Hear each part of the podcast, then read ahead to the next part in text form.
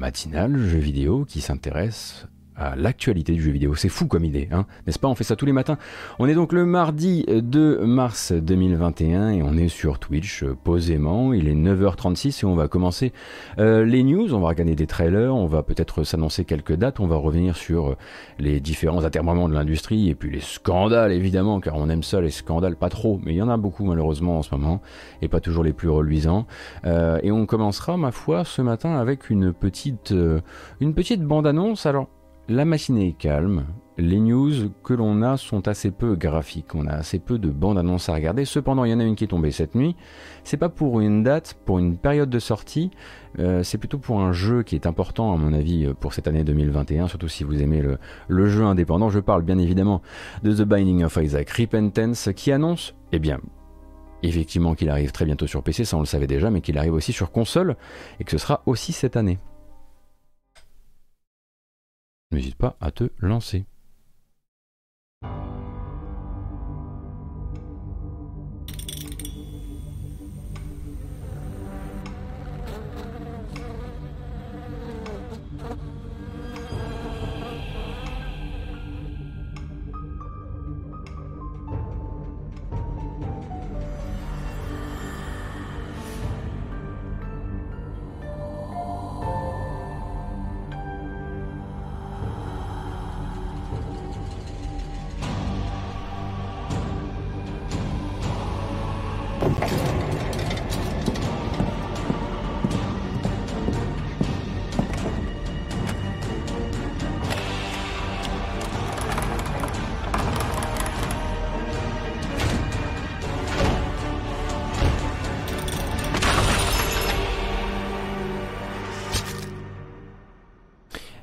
Moment, on a toujours euh, après euh, The Binding, après Isaac dans The Binding of Isaac. Euh, donc vous le savez peut-être, The Binding of Isaac Repentance, c'est la dernière, la dernière, la dernière, promis, la dernière extension pour The Binding of Isaac Rebirth. Qui est donc une reprise de The Binding of Isaac. Le premier The Binding of Isaac, si on remonte vraiment dans le temps, ça nous amène après, il y a presque 10 ans en fait. Donc jeu d'Edmund Macmillan, qui a eu donc plusieurs extensions qui sont arrivées notamment par l'intermédiaire de d'aide venue de la communauté, des, des, choses qui avaient été créées par les joueurs. et donc The Binding Isaac, of Isaac Rebirth a donc eu les extensions Afterbirth et Afterbirth Plus. Et à partir du 31 mars prochain sur PC, on pourra jouer à la toute dernière, on pourra jouer à Repentance, euh, qui est donc euh, euh, la plus, la plus probablement la plus attendue parce que c'est censé voilà terminer, on va dire la grande galaxie des nouveaux objets, des nouvelles mutations que vous pourrez avoir dans le roguelite des roguelites. et cette petite bande-annonce, eh bien, c'est l'occasion pour Nicalis, et on fera un petit tour par Nicalis juste après, de nous annoncer que The Binding of Isaac Repentance sortira également sur PS5, sur PS4 et sur Switch cette année, a priori au troisième trimestre, et qui aura une version physique qui coûtera 60 euros si c'est votre truc. Alors Nicalis, on aimerait quand même revenir dessus parce que oui, c'est les partenaires de longue date euh, désormais euh, de euh, The Binding of Isaac sur les dernières extensions et depuis Rebirth, si je dis pas de bêtises, Nicalis, pour rappel aussi, c'est un, un, label indépendant qui s'est plusieurs fois, comment dire, illustré dans des pratiques commerciales complexe vis-à-vis des développeurs, notamment des petits développeurs. On sait par exemple ce qu'ils essaient de faire autour de Cave Story et de à quel point ils essaient de supprimer toute euh, création autre que celle qu'ils possèdent autour de Cave Story. Et puis bah, à côté de ça, hein, on rappelle aussi que il, euh, il, a fleuri dans les dernières années des histoires de développeurs qui s'étaient fait euh, qui s'étaient fait retirer, enfin qui s'étaient fait voler euh, leur euh, création ou qui avaient dû se battre contre Nicalis pour pas se faire voler leur création. Donc ça fait toujours un peu chier effectivement de voir que le jeu, l'un des jeux les plus attendus de l'année, en l'occurrence Repentance, va remettre Nicalis sur le devant de la scène parce que j'imagine que c'est leur partenaire privilégié, donc avec eux ils ont une bonne relation de travail. mais bon, si vous avez envie de vous renseigner sur les pratiques de Nicalis, les articles abondent sur internet. C'est un secret de polichinelle de l'industrie qui n'en est plus un depuis quelques temps maintenant. Et vous avez tous les témoignages possibles et imaginables pour vous faire votre avis sur la chose. Voilà, comme ça j'ai couvert hein, toutes, les, toutes les parties de l'information. Mais, mais voilà, c'est le retour d'Isaac. Et le retour d'Isaac, qu'est-ce que ça veut dire pour le, pour le jeu vidéo tel que vous le connaissez? Ça veut dire ça veut dire Mister MV qui va lâcher Gartic Phone. Voilà, voilà. Ça veut dire, ça veut dire fini Among Us pour Mister MV et bonjour les nuits blanches.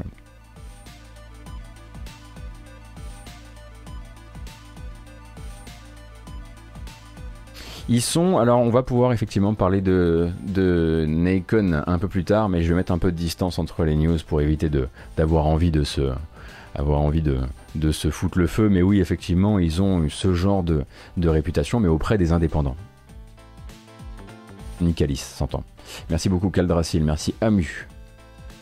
Et merci Aviala également.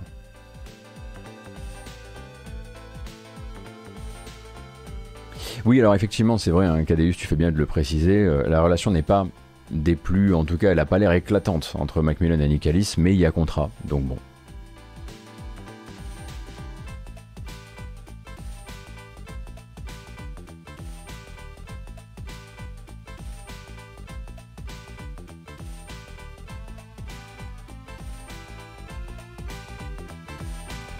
Et non, Aiden, pas ici. Quoique, si tu veux, je peux faire une petite danse des doigts quand même, mais, non, pas ici. bon, vous le savez, moi, généralement, je vous, je vous fais venir comme ça, je vous lance une, je lance une petite ligne, et puis il y a, y a, un petit appât mignon, genre Isaac, voilà, au hasard, hop, je le lance, et dès que vous êtes là, crac on arrive avec les nouvelles de merde. Hein. Vous savez que le matin, hein, on, à la base, nous, on voulait faire une matinale jeu vidéo où on est là, genre là, c'est la grande fête du jeu vidéo. Oui, c'est génial. Regardez-moi ce trailer incroyable et ces shaders et ce nombre de pixels, un truc de fou. Il y en a au moins 32. Euh, et au final, on, on, finit par parler euh, de vol de licence, on finit par voler, euh, par, par, voler, par parler d'équipes qui explosent. Et c'est malheureux, mais c'est ainsi. Et il va falloir en passer par là hein, pour la deuxième news de notre sélection du matin qui va quand même me valoir à mon avis. Voilà, au moins un changement de BO. Alors souvenez-vous de ceci. Ceci, euh, c'était, c'était, il fut un temps, euh, Vampire the Masquerade Bloodlines 2, ça c'est l'annonce euh, du jeu, l'annonce du jeu qui avait été menée durant le PC Game Show de l'E3 2017, je pense. Souvenez-vous que depuis euh, le studio a traversé de Artsuit Labs, a traversé de très très nombreux écueils, puisque après avoir perdu euh, son directeur euh, de la narration, et après avoir perdu son directeur créatif, après avoir perdu Cara Ellison, qui était donc le bras droit quelque part de Brian Mitsoda dans l'écriture de Bloodlines 2, puisque c'est Brian Mitsoda qui avait écrit Bloodlines 1, eh bien, eh bien Paradox a retiré, on l'a appris la semaine dernière, Paradox a retiré c'était la semaine dernière ou la semaine d'avant? Je me perds. A retiré le projet à Artsuit Labs et a priori le projet est rebooté. Donc ça c'était un petit peu les dernières informations. Vous vous en souvenez peut-être. Paradox après avoir dit rassurez-vous le projet va bien. C'est juste que on n'avait plus besoin euh, de l'équipe de narration. Euh, eh bien a fini par annoncer euh, bah, qu'il retirait entièrement le projet, que le projet du coup qui devait potentiellement encore sortir en 2021 n'avait plus du tout de date. Et la nouvelle information, bah, c'est que quand il se passe ce genre de choses dans l'industrie, c'est pas sans conséquence sur un studio. Donc forcément, il y avait les gens qui étaient déjà partis, et puis il y a les gens que Artsuit Labs licencie désormais pour pouvoir, eh bien, encaisser, euh, encaisser le choc de ce projet retiré, projet qui était le plus gros projet à date pour Artsuit. Euh, et bah, c'est ce qui est en, train de se passer parce que si le studio ne communique pas officiellement pour l'heure euh, sur des départs, des licenciements, bah, les développeurs qui ont été licenciés, eux, ont commencé à chercher du boulot. Et ça se voit quand vous avez quatre euh, scénaristes qui, en même temps, euh, annoncent qu'ils cherchent du travail. Donc, effectivement, ça a été repéré. Hein. donc, le studio de, de Seattle est en train de, de laisser partir du monde, let go comme on dit en anglais pour dire licencié. Euh, donc euh, via un tweet de Anna Webster, on apprend que toute l'équipe narrative a été licenciée, ça fait quatre personnes et ça comprend aussi euh, Samantha Walschlager qui était la personne qui avait été amenée à la place de Cara Ellison, Cara Ellison qui est une ancienne de la presse jeux vidéo, quand elle est partie dans l'espèce de domino de départ qui manifestement était une traduction en départ euh, du conflit créatif assez fort autour du projet. Euh, du coup, euh, ce, serait, a priori quatre scénaristes qui s'en vont, mais pas seulement. on a vu passer des, employés donc qui travaillaient soit en développement, soit en contrôle qualité, qui eux et des producteurs aussi, qui eux disent aussi qu'ils cherchent du travail parce qu'ils ont fait partie de la vague de licenciement de Hardsuit Labs. Donc, bah, c'est c'était effectivement à prévoir et presque à la limite quand j'ai traité l'information la dernière fois, j'aurais dû en parler. Parce qu'en fait, on ne peut pas être lâché par son éditeur. C'est pas juste que. Euh, euh, c'est pas juste que qu'on leur a enlevé le projet, c'est-à-dire que c'est vraiment paradoxe qui leur a retiré, euh, leur confiance. et du coup, ben, ils n'ont plus de projet en, actuellement et ils sont on va dire obligés de, de, licencier des gens. Donc c'était effectivement un truc qui était, c'était la prochaine, le, le, prochain chapitre de cette histoire était forcément celui-ci. Euh, Alpha licencié, ok, mais la vraie raison derrière ces licenciements, bah, ça va être du licenciement économique, j'imagine. Euh, ou alors effectivement, euh, alors je connais, j'avoue que je connais pas suffisamment l'histoire, enfin l'industrie du jeu vidéo pour savoir quelles sont les raisons invoquées quand les studios par exemple disent ok bah là on n'a plus besoin de toi. Est-ce que c'est des systèmes de contrats qui sont différents? Est-ce que c'est des CDI ou pas? Toujours est-il que bon bah là, là à mon avis ça va plutôt être des raisons économiques j'imagine.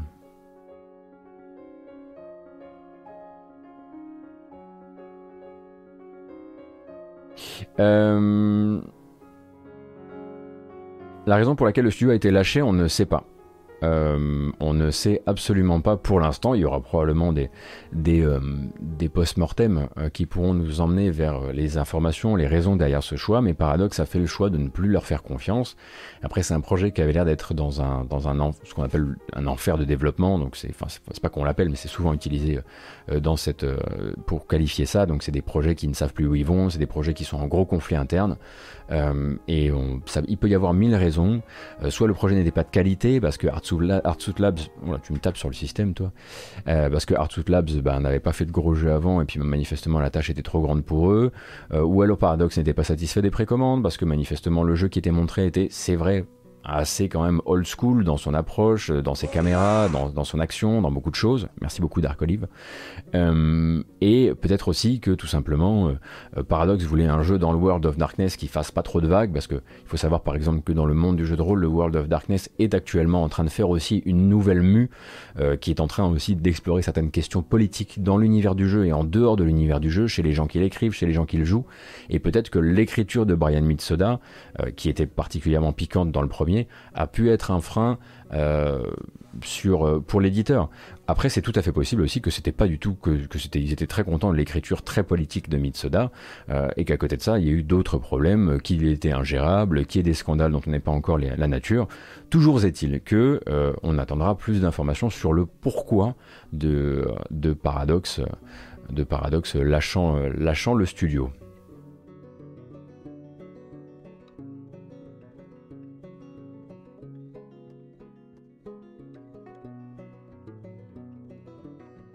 Aux US, tu peux demander aux gens de partir si ton contrat, le, ah, si le contrat sur lequel tu taffes est clos. Donc on imagine effectivement que du coup ça doit être, d'accord, c'est des embauches pour Bloodlines du coup.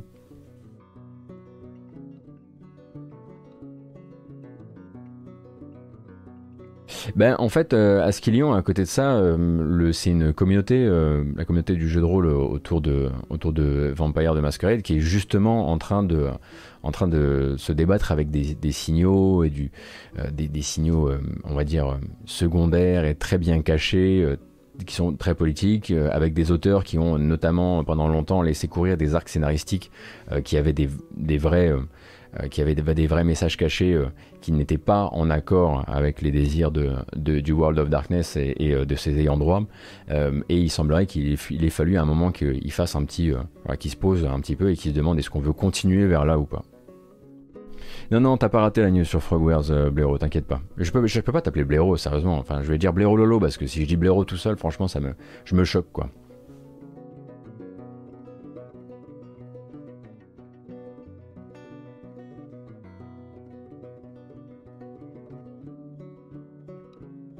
Enfin voilà. Toujours est-il que du côté, euh, du côté de Soup, Hard Soup, j'ai pas déjà dit Hard Soup, euh, eh bien, euh, eh bien, euh, euh, bah, je sais pas du tout ce qu'ils vont faire en fait, hein, très honnêtement, parce que c'était pas un studio qui avait jusqu'ici fait de quoi attirer l'intérêt d'un gros développeur ou attirer un gros projet. Donc il va probablement falloir se relever de ça. bon, a priori, ce qui est bien, c'est que j'ai l'impression que les, les, les, auteurs qui ont été licenciés étaient très inscrits dans, on va dire, le, le tissu de, des professionnels du jeu vidéo et des auteurs, etc. Donc très très rapidement, j'ai vu les annonces de leur recherche de travail être, enfin, faire beaucoup beaucoup de, de, chemin et être reprises dans les cercles de gens qui travaillent dans des gros studios, etc. Donc on leur souhaite évidemment de retrouver euh, du boulot au meilleur endroit possible. Et puis tant qu'à faire, si ça ne nécessite pas de déménager à l'autre bout des États-Unis pour finalement se faire lâcher, euh, bah, peut-être que ça les changera aussi.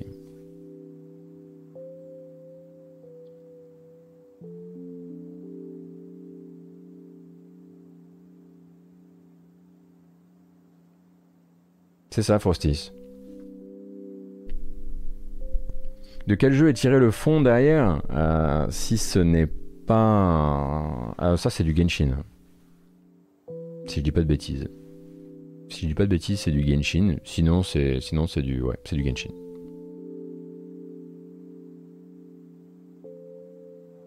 Alors à Seattle, il y a Microsoft, oui, mais bon, s'il y a bien un truc que nous a appris le crash récent de Stadia, c'est qu'il n'est pas si simple euh, pour des, des, développeurs de jeux vidéo ou des scénaristes en l'occurrence, de se reconvertir aussi simplement euh, euh, dans, le, software. Enfin, je sais pas si tu parlais des studios software, euh, Frostis.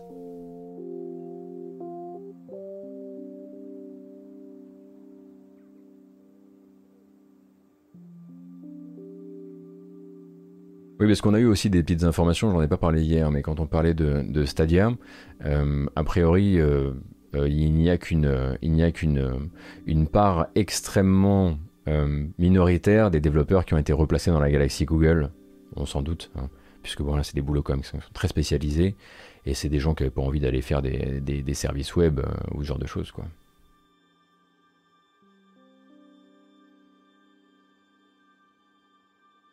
Shinto, c'est un petit peu ce que j'avais lu durant un temps, mais ça va dans les deux sens. C'est-à-dire que c'est pas juste, euh, c'est pas juste ce courant politique-là, mais a priori c'est ce que j'avais, c'est ce que j'avais lu. Euh, il faudrait que je retrouve les articles. Il y avait, il y avait, une, il y avait trois ou quatre articles qui avaient fleuri un petit peu au même moment. Ça devait être en 2019, je pense, euh, à propos de, à propos de White Wolf et à propos de, de, d'effectivement de certains arcs scénaristiques de, de l'univers.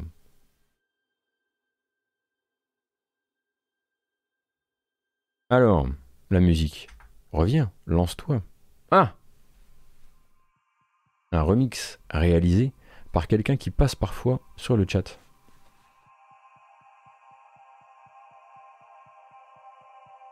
Tu passes du jeu vidéo à créer de la narration sur Windows Server, t'es content Ouais, tu m'étonnes.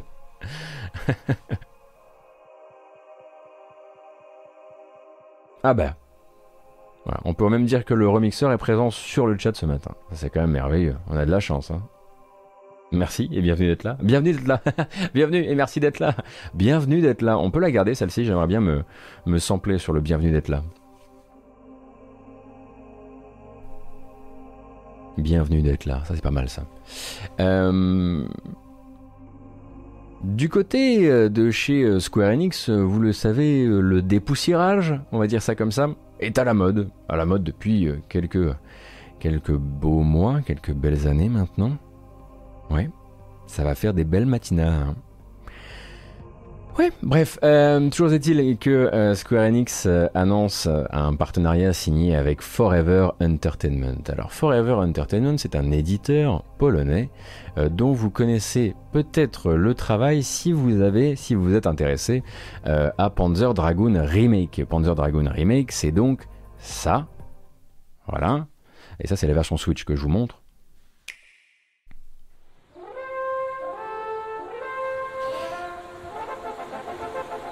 Donc Panzer Dragoon Remake, qui a donc été... Euh, je crois que le studio s'appelle Megaforce ou un truc comme ça.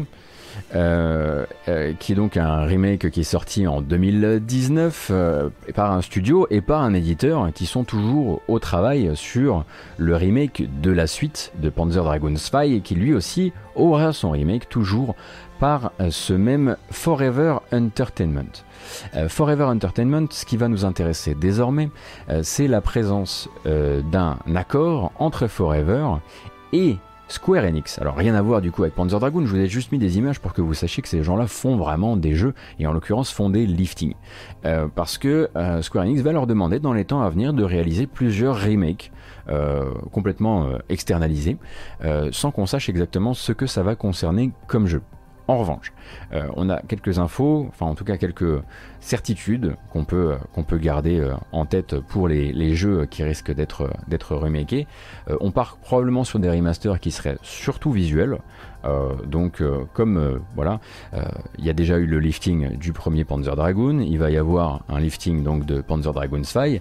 On sait aussi que l'éditeur est aussi au travail avec des partenaires sur un lifting de House of the Dead 1 et 2 ainsi que Fear Effect. Donc globalement, voilà, c'est quand même des jeux dont on va probablement pas réinventer euh, les euh, les fondamentaux, d'autant que euh, le champ d'action actuel de Forever Entertainment, c'est soit ils font euh, soit ils font vraiment du, remaster visuel, soit à côté de ça, ils vont essayer de faire des suites, des suites qu'on n'attend pas. Euh, notamment chez eux sont signés euh, un Magical Drop 6 et un Shadowgate 2, qui seraient deux jeux qui seraient actuellement en développement en Bretagne, chez Eyeball Games, le nouveau studio de Benjamin Ansaume. Benjamin Ansaume qui avait fait Fear Effect Sedna et Goetia. Goetia qui était un jeu Square Enix Collective. Suivez un peu, mais si, il y a tout qui boucle à la fin, vous allez voir. Toujours est-il que euh, du coup, Magical Drop 6 euh, et Shadowgate 2 seraient donc euh, développés du côté de chez Eyeball. c'est où? C'est à Lannion, je crois. et effectivement, à Lannion. Alors quoi? Alors quoi? Lannion, c'est pas la Bretagne, c'est ça? Oh là là, je vais me faire fumer. Oh là là, j'ai dit une connerie. Bon. Parlez-moi du Mont-Saint-Michel. Qu'est-ce que j'ai fait? Non mais dites-le, dites-le, dites-le. Non, non, parce qu'on sait, après ils viennent vous planter chez vous avec des... Non, non, mais voilà, avec des galettes, on sait. Bon, non, non, mais bon, voilà, c'est bon. non, mais j'ai fini, non, parce que ils allaient se pointer avec des drapeaux, hein. En bas, en bas de l'immeuble, c'était sûr. Euh, euh, c'est l'ancien. Non, en fait, effectivement, avant, Benjamin Ansom avait un studio qui s'appelait Sushi, euh, avec deux E à la fin. Et maintenant, en fait, son nouveau studio, studio c'est Eyeball Games. et comme le fait tout à fait remarquer Jarod sur Gamecult, figurez-vous, que je lis chaque matin avec grand intérêt, eh bien, Benjamin Ansom, justement, s'était fait repérer en 2019 en, en, postant sur les réseaux sociaux l'annonce du développement chez eux d'un prototype du premier Legacy of Kane en 3D, remis en, enfin passé en 3D, euh, qu'il avait pour euh, objectif d'aller pitcher à Square Enix. Le tweet a disparu très vite. toujours est-il que on se retrouve donc avec Forever Entertainment, qui est un éditeur qui signe un deal avec Square Enix pour faire une série de remakes et qui a dans son giron un studio Eyeball Games qui est connu pour avoir communiqué il y a environ deux ans euh, sur un euh, Legacy of Kane premier du nom, un Blood Omen en 3D. De là, je dis pas que ça va arriver, je dis juste que c'est là, voilà, c'est devant nous, euh, et que ça pourrait tout aussi bien être ça que complètement autre chose, puisque Legacy of Kane, on le rappelle, est toujours dans le giron de Square Enix. J'ai dit deux fois giron, c'est pas tous les jours hein, que dans une même matinée, et il nous l'avait prouvé il y a pas très très longtemps avec Nosgoth, hein, du PVP en troisième personne. Merci Better Betrave. Du coup, ça serait un petit peu au-delà du lifting si c'était ça. Euh, mais pour l'instant, c'est des ponts qu'on ne peut pas se permettre de tirer parce qu'on n'a pas les informations. Pour l'instant, l'information c'est Forever Entertainment et Square Enix sur un contrat euh, qui concernera plusieurs remakes. Voilà. Alors, c'est pas un développeur polonais, c'est un éditeur polonais Tanticlub.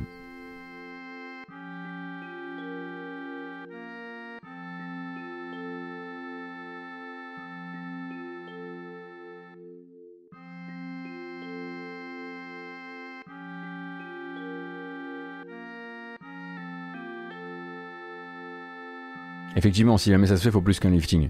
Est-ce que euh, vous avez connu vous Legacy of Kane Parce que peut-être que ce serait le moment de vous montrer quand même de quoi il retourne. Non? Parce qu'il y a peut-être un, peut-être quelque chose de culturel à vous montrer le jeu de base.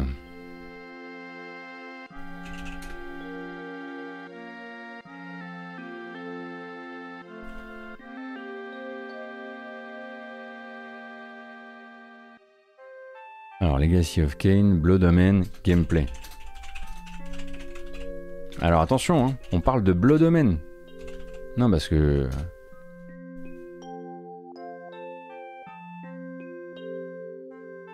C'est bien, c'est bien important. L'important, c'est vraiment de comprendre de quoi, voilà, de quoi il retourne. Parce que je vois bien que sur le chat, il y a des gens qui sont là. Mais attends, oh, oh tu nous prends pour qui? Bien sûr qu'on connaît le domaine. Fais pas, fais pas le lourd.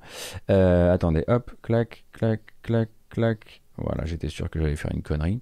Viens par là, toi. Le domaine, c'est ça, hein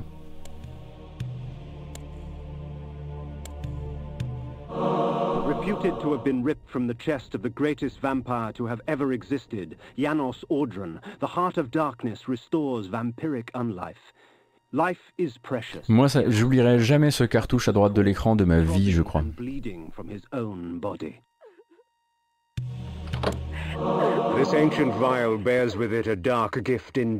Voilà, comme ça, vous êtes un petit peu fixé. Je vais peut-être vous montrer de l'extérieur parce qu'on a aussi de l'extérieur dans ce jeu.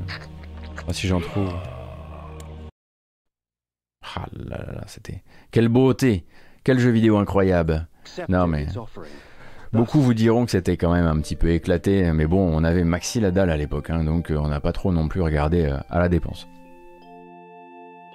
Euh, donc, rappelez-vous bien que je n'ai pas dit que Forever Entertainment et Square Enix étaient en train de travailler sur un Legacy of Kain Bleu Domain en 3D. J'ai juste dit qu'il y avait un faisceau qui pouvait nous laisser rêver une seconde, en espérant bien sûr que ce soit d'un meilleur tonneau que Fear Effect Sedna, par exemple.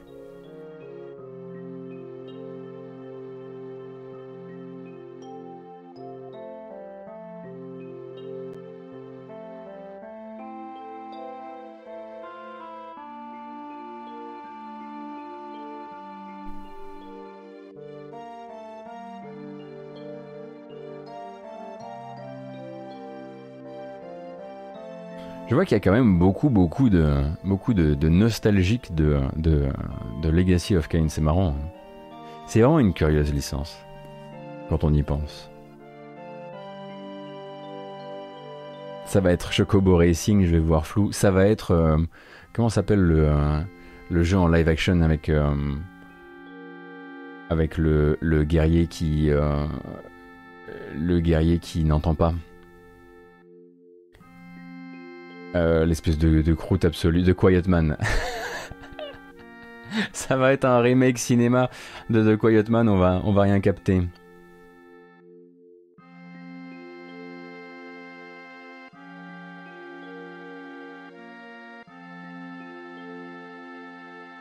Ce serait terrible. Soul River 2 était... Soul River 2 Soul River 2, j'ai pas connu.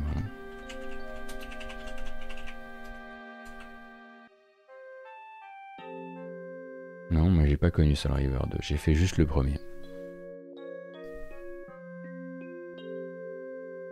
Oui, ouais, voilà, c'est l'effet, il y a eu un 2. Moi, je viens de découvrir qu'il y avait eu un 2. Mais comme quoi, tout est possible. Vous voyez? Euh, Voilà, on peut faire une matinale jeu vidéo tous les matins, de lundi au vendredi, de 9h à 11h30, et ne pas être au courant qu'il existait un, Soul River 2 et un Soul River 3. C'est pour ça que vous êtes de la hype comme ça. Ah, d'accord. Non, mais parce que moi, c'est le moment où j'ai j'ai tiré, euh, j'ai tiré un frein à main, je me suis tiré faire des CRPG euh, toute l'année. Euh, ça explique. Non, mais ça explique, ça explique.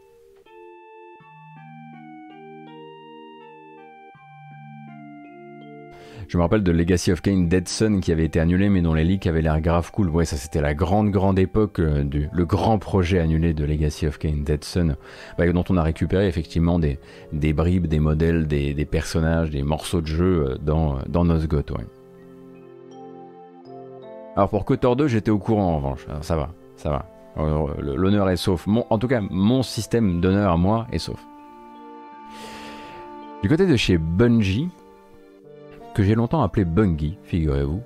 Euh, on, on était passé il y a quelques matinales sur euh, l'annonce des euh, extensions de bureaux absolument pharaoniques, puisqu'ils allaient passer de, je sais plus, ils allaient multiplier leur nombre de mètres carrés de manière, de manière complètement délirante, dans le but, hein, on rappelle, de multiplier les projets futurs dans l'univers de Destiny et en dehors de l'univers de Destiny. et on savait également qu'ils étaient a priori sur une série d'embauches et d'ajouts au conseil d'administration de personnes qui, elles, venaient plutôt de la télévision, de la production ciné et télé, dans le but euh, de, euh, de créer peut-être des synergies et de faire du transmédia et de porter leurs univers peut-être à la télé, peut-être au cinéma. Toujours est-il que à côté de ça, Bungie vient de déposer officiellement, très officiellement, la marque BungieCon, donc convention Bungie, qui devrait donc permettre à ce nouvel indépendant, qui est quand même plein euh, des fonds injectés par NetEase, 100 millions de dollars pour rappel, euh, de faire sa propre convention de fans, euh, comme d'autres font la BlizzCon ou la Tenocon si vous êtes fan de, de Warframe. et donc en fait le dépôt fait directement d'une mention d'une d'une convention dans laquelle, enfin, ça, parle d'une convention en fait où, où il y aurait des, des déguisements, de la bouffe, des goodies, des produits dérivés, des vêtements, euh, la totale quoi. Donc en fait, quand vous déposez une marque de ce genre-là, vous devez y associer toute une série d'activités. Et donc là, ça a été activité dans ce, dans, ça a été activité, ça a été déposé dans cette, dans cette optique-là. Alors c'est raccord effectivement avec cette envie d'un univers transmédia, etc. Euh, et, euh, et comme, on le disait avec les dernières embauches, mais en même temps, c'est pas très raccord avec la crise du Covid, donc euh, euh, la question qui se pose effectivement, c'est quand vous voulez faire une bungee con, euh, est-ce que vous êtes juste là pour vous projeter sur le plus loin et, effectivement, effectivement, je pense que c'est très intéressant d'un point de vue communautaire pour eux. C'est quelque chose qu'ils cultivent, qu'ils essaient de cultiver un maximum euh, de commencer à créer un univers Bungie euh, qui puisse être le leur, qui puisse donner envie pour les prochains jeux, qui puisse vraiment fédérer autour de, du prochain jeu qu'ils annonceront pour peut-être marquer aussi la coupure avec, euh, avec les années Acti, etc.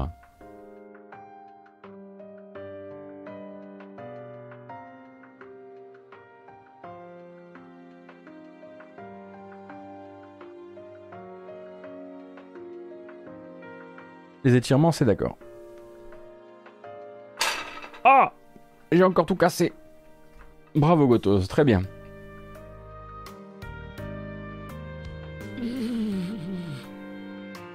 Ah.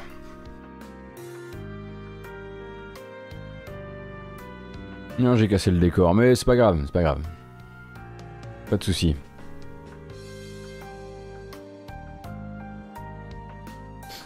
Ah bah attention, euh, Hadj, j'ai pas dit qu'une convention ça faisait pas des sous, hein. ça fait de la maille de ouf. à partir du moment où tout le monde sera vacciné, effectivement, enfin s'ils y arrivent, euh, ça fait venir effectivement beaucoup de gens, ça fait acheter beaucoup de choses. Mais euh, c'est aussi particulièrement intéressant quand tu es là pour, fabriquer une, une commu et lui faire dès à présent accepter le prochain jeu, quoi. Enfin, tout ça, c'est voilà, argent, euh, franchement, égale euh, là, égale pognon de ouf. Hein.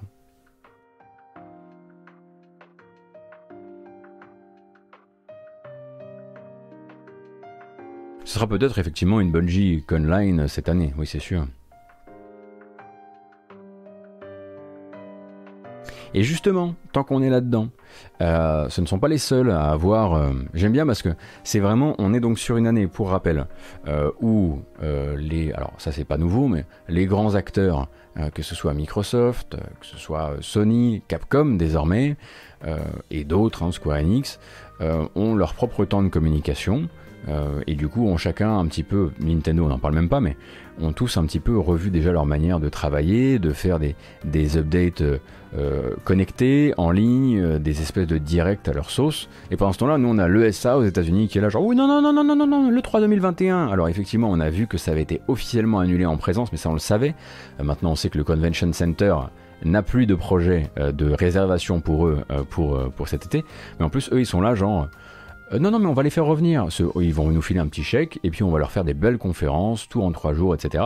Et chaque jour qui passe, on a un autre acteur de l'industrie qui dit alors, nous, en fait, euh, toute la crise, là, ça nous a quand même appris à faire des économies. Et donc, on va faire des directs. Donc, la Belgicon, c'est encore une autre chose. Mais euh, on a désormais les Bandai Namco Next, qui est une, euh, une marque qui vient d'être déposée par Bandai Namco, justement. Alors, Bandai Namco, au niveau de leur manière de communiquer jusqu'ici, ils n'avaient pas vraiment de de format, on va dire, pour communiquer en ligne de manière régulière, mais ils avaient déjà un format euh, pour, les, pour les journalistes qui s'appelait les Bandai Namco Level Up. et les Bandai Namco Level Up, on faisait venir les journalistes, on montrait un petit peu les dernières, les dernières actus, on montrait les derniers jeux, on montrait les dernières démos. Et donc maintenant, c'est les Bandai Namco Next qui risquent d'être ben, cette forme-là, mais cette forme-là directement tourné vers le joueur, vers l'acheteur, euh, et euh, qui prendrait la forme d'un next. Alors là où c'est intéressant, euh, là où c'est intéressant évidemment, c'est que next ça dit beaucoup de choses. Il y a un côté très immédiat et très les prochains jeux à attendre, le futur également de Bandai Namco, et, et on peut s'attendre à ce qu'il déploie ça dans les temps à venir maintenant que la marque est déposée. Forcément, ça fait penser au gros sujet, celui pour lequel vous n'êtes absolument pas là ce matin, à savoir Elden Ring.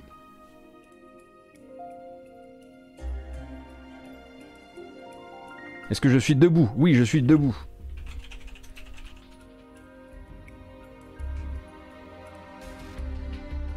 Vous connaissez pas Elden Ring Non, moi non plus, ça tombe bien.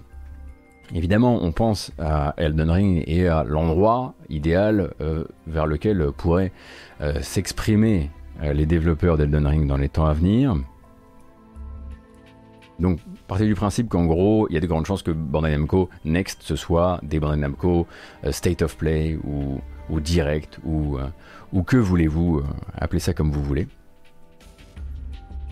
Et on va faire forcément un petit point sur Elden Ring. Mais non, on ne regardera pas le leak, enfin le pseudo-leak d'un morceau de teaser qui daterait manifestement de l'an dernier euh, pour, pour Elden Ring, donc le nouveau From Software avec euh, George Martin. Mais non, on va pas le regarder ici parce qu'on n'est pas là, pas là pour ça. Euh, c'est 30 minutes, c'est 30 secondes de vidéo filmée de travers qui donne l'impression que le jeu est un jeu PS3. Euh, globalement, ce qu'on peut vous dire, c'est que hier, effectivement, sont sorties 30 secondes, euh, pas forcément connectées entre elles, d'une bande-annonce euh, d'Elden Ring, qui montre notamment, effectivement, de la traversée à cheval, qui montre du combat à la Dark Souls, etc. etc.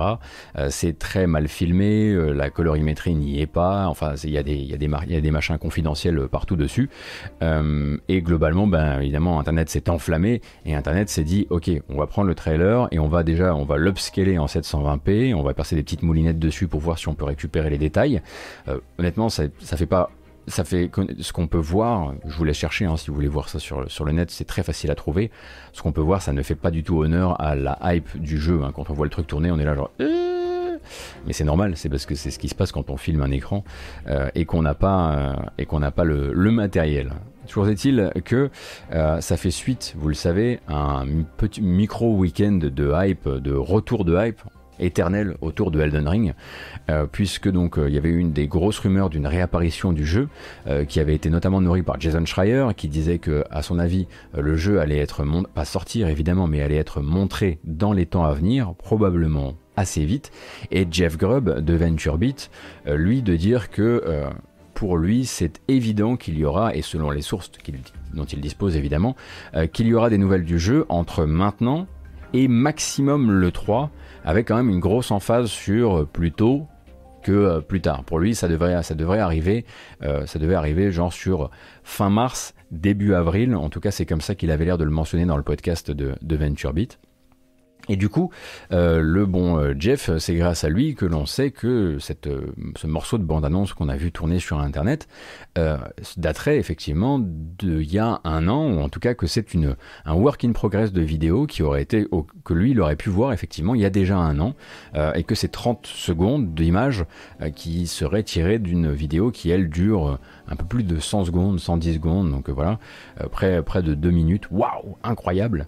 et puis ça a été l'occasion, dans cette, toujours cette petite boucle de communication qui a été très très rapide, ça a été l'occasion pour Microsoft euh, eh bien d'être hyper méga giga clair. Parce que certaines des rumeurs disaient en gros, ok, la Microsoft, ils ont besoin de faire leur temps de communication, puisque globalement, euh, ils, vont bientôt devoir célébrer d'une manière ou d'une autre leur union officielle avec Bethesda, qui doit être effectivement, doit être confirmée bientôt, euh, puisque l'annonce du rachat, on le rappelle, a précédé la validation du rachat par les tribunaux, notamment euh, par la Commission européenne, pour différentes raisons. Euh, et donc, il est censé y avoir un événement genre, bon bah on fait la teuf et on vous montre des trucs. Euh, et il s'est monté comme ça en épingle une grande histoire dans laquelle on allait montrer Elden Ring durant cet événement-là, puisque Elden Ring avait, eu, avait pris effectivement l'habitude, si on peut dire ça comme ça, vu qu'on l'a pas vu souvent, euh, de se montrer plutôt du côté ou en proximité avec Microsoft.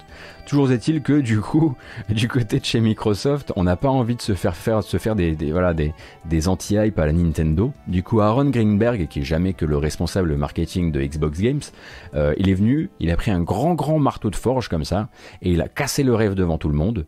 Donc il a tweeté, c'est très simple, hein, je vais peut-être même pouvoir vous trouver le, tweet, hein, je ne l'ai pas apporté malheureusement. Il a juste dit, écoutez, euh, pour être très clair, donc il a retweeté un article qui disait euh, On verra Elden Ring le 24 mars dans un événement organisé par Microsoft. Rappelle que le 24 mars, il n'y a pas encore d'événement officialisé par Microsoft. Il a retweeté en disant Pour être très clair, ça n'arrivera pas. On a effectivement des plans, comme toujours, mais rien de si imminent qui contiendrait des annonces de jeux et des world premières de ce genre. Donc en gros, c'est Microsoft qui dit alors on va peut-être faire une teuf, hein mais des world premières de cette taille-là, il n'y en aura pas en fait. Et surtout pas des reveals de gameplay, euh, de jeux attendus depuis deux ans qui n'ont pas quasiment pas donné de nouvelles. Euh, donc je pense que Aaron Greenberg, il était surtout là pour que tout le monde puisse euh, voilà, mitiger un peu ses espoirs et faire le truc correctement. Ce qui nous ramène au sujet principal qui est que peut-être que justement le Bandai Namco Next est créé pour et sera propulsé le tout premier par une apparition de Elden Ring. Peut-être que Bandai Namco a aussi envie de se faire ce plaisir-là, euh, de propulser son nouvel événement en ligne avec un très très gros morceau. Merci beaucoup pour le tweet de Aaron Greenberg, comme ça je vais pouvoir le, montrer. Merci beaucoup, Madingue. Pour rappel, hein, c'est un tweet qui est arrivé, il était déjà existant quand on a fait la matinale d'hier, mais je remets un, peu de contexte, euh, puisque c'est vrai que ces derniers temps, on en parle, on en parle, on en parle. Après, il y a aussi des rumeurs qui ont été récupérées à droite à gauche qui feraient état d'un développement qui aurait été ralenti par, euh, par, le, travail, euh, enfin, par le travail modifié par, le, par la crise du Covid, enfin de la Covid, pardon, mais ça, c'est rien de très très nouveau. Laisse-moi donc, pourquoi tu ne me laisses pas montrer des choses aux gens? C'est pas possible ça. Donc voilà, hop. Voilà ce que nous dit Aaron Greenberg ce matin. Je vous le mets en gros, hein, comme ça. Est-ce que c'est clair là? Est-ce que c'est bien bien clair? Shinto, merci beaucoup. Euh, du coup, il faut pas dire mitiger les espoirs. Qu'est-ce qu'on dit? On dit. Ah, je vous le mets encore un peu plus gros, d'accord? Donc ça c'est voilà le responsable marketing de Xbox Games qui dit que ça n'arrivera pas, d'accord? Voilà, ça, ça n'arrivera pas. Ménager ses espoirs et non pas mitiger ses espoirs. Merci beaucoup. Ah, vous êtes toujours là, hein. et merci parce que comme ça, je, je développe un peu mes, facultés en français. Vous savez, c'est pas ma langue maternelle, moi je suis lorrain, alors euh, bon, j'apprends encore pas mal de trucs. Hein.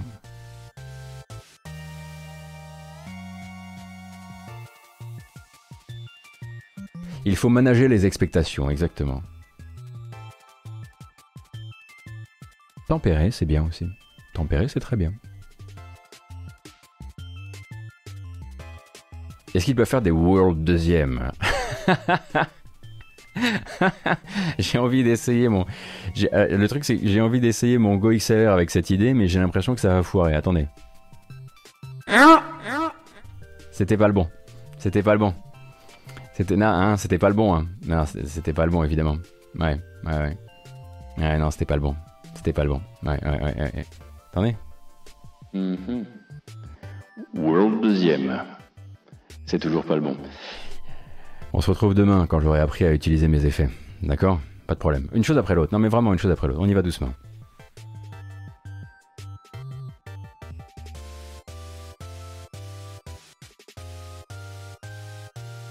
Putain, on va quand même en essayer un troisième. Ah. Et c'est pas possible.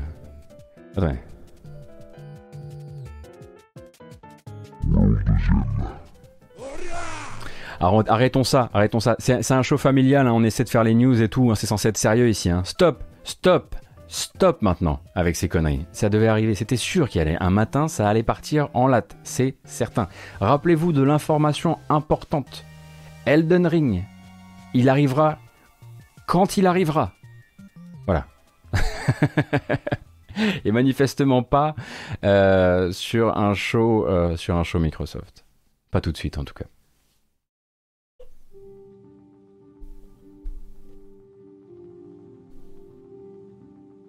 Ah oui, effectivement, on a eu aussi ce truc incroyable d'une de Jason Schreier qui plaisante avec un autre un autre insider de l'industrie en disant bah voilà maintenant que le que le, trailer a été a euh, leaké, euh, j'ai reçu un coup de téléphone, euh, ils vont être obligés d'annuler le jeu. Et il y, a un mag qui reprend à chaque fois toutes les, rumeurs les plus claquées, qui a fait un article From Software obligé d'annuler de, d'annuler le jeu à cause du leak d'un trailer. Bon, ils l'ont, ils l'ont évidemment supprimé depuis, hein. vous vous en doutez.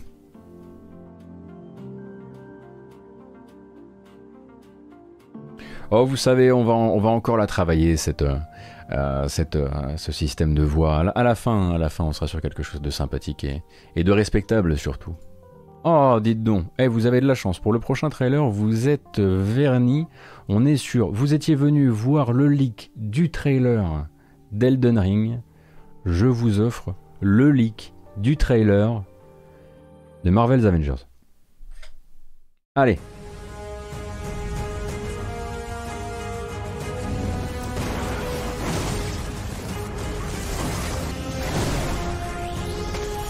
Qu'est-ce que c'est que cette qualité pourrie?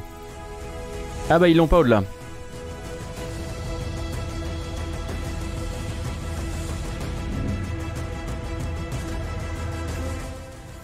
Alors je vous explique un petit peu ce qui est en train de se passer. En gros, Intel, qui sont partenaires euh, de, euh, qui sont partenaires de Square Enix et de Crystal Dynamics, euh, ont mis en ligne par accident une bande-annonce qui est censée montrer une nouvelle fonctionnalité de Marvel's Avengers, et ils l'ont ensuite supprimée, sauf que les petits gars de l'internet l'ont stocké malheureusement en 720p. Et là, bizarrement, j'ai pas de scrupule à vous le montrer. Et ce qu'on découvre dans cette bande-annonce, c'est que dans les temps à venir, eh bien, vous aurez l'occasion, et c'est ce Baby One qui va être content, d'avoir enfin plusieurs types de salles d'entraînement. On pourrait appeler la salle d'entraînement ou la salle HARM pour euh, Holographic Augmented Reality Machine, eh bien c'est la salle où vous passez genre la moitié des défis et des missions du jeu et il y en a une seule.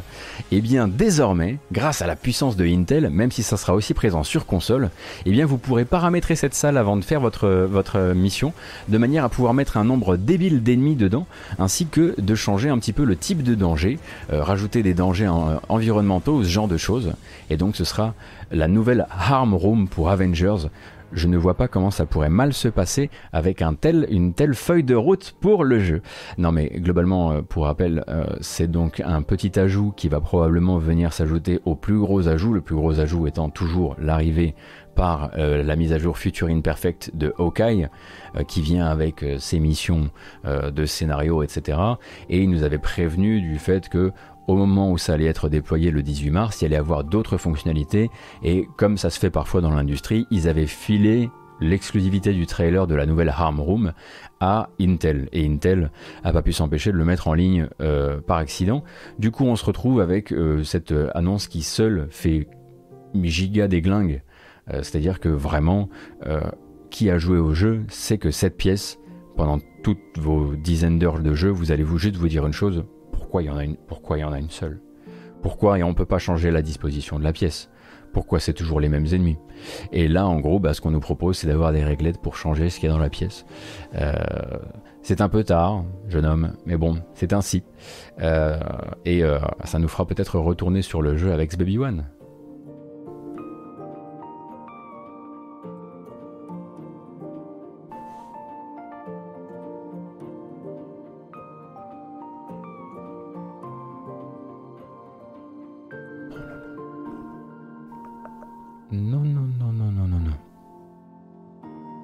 Je suis d'accord, Zirid. On ne veut pas la revoir, cette pièce des enfers. plus jamais je rentre dans cette pièce. Et alors vraiment, si votre proposition c'est de me mettre encore plus d'ennemis dedans, oh mon dieu, c'est euh, c'est terrible, c'est terrible. Comme proposition, c'est terrible. D'autant qu'on sait très bien que sur console, enfin, euh, surtout que le jeu, pour rappel, a été euh, construit pour la next-gen en tête et du coup tourné à peine sur les consoles d'ancienne génération, notamment dans cette salle-là. Là, on, là, on nous propose de rajouter des ennemis en plus. Euh, jusqu'à ce que ça ressemble à un museau, mais ça n'a aucun sens. Après, il y a un côté un peu euh, idiot dans le trailer. Regardez, on va en mettre un maximum, euh, sauf que nous, on n'a pas envie de faire les idiots, on a envie que le jeu soit mieux.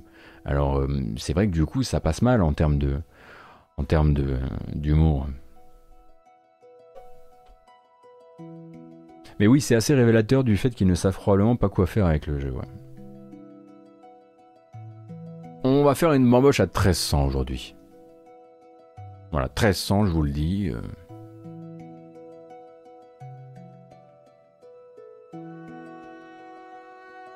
Comment ça? Mais non. Ah, c'est pas vrai. Maintenant? Comme ça? Mais j'ai rien préparé.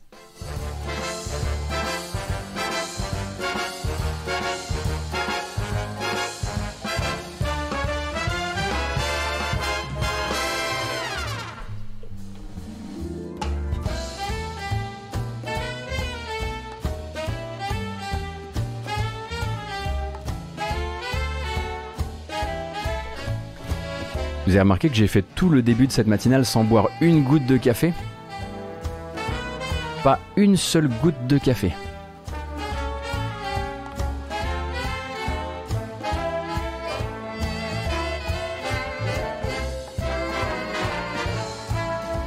Et non, il n'est... Il n'est pas froid.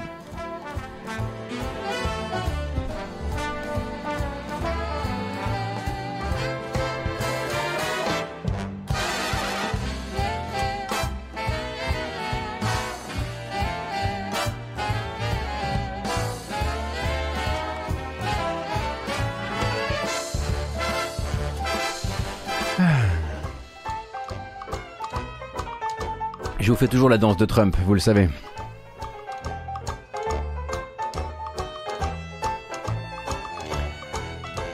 Il est très bien ce mug, vous aviez raison, merci beaucoup.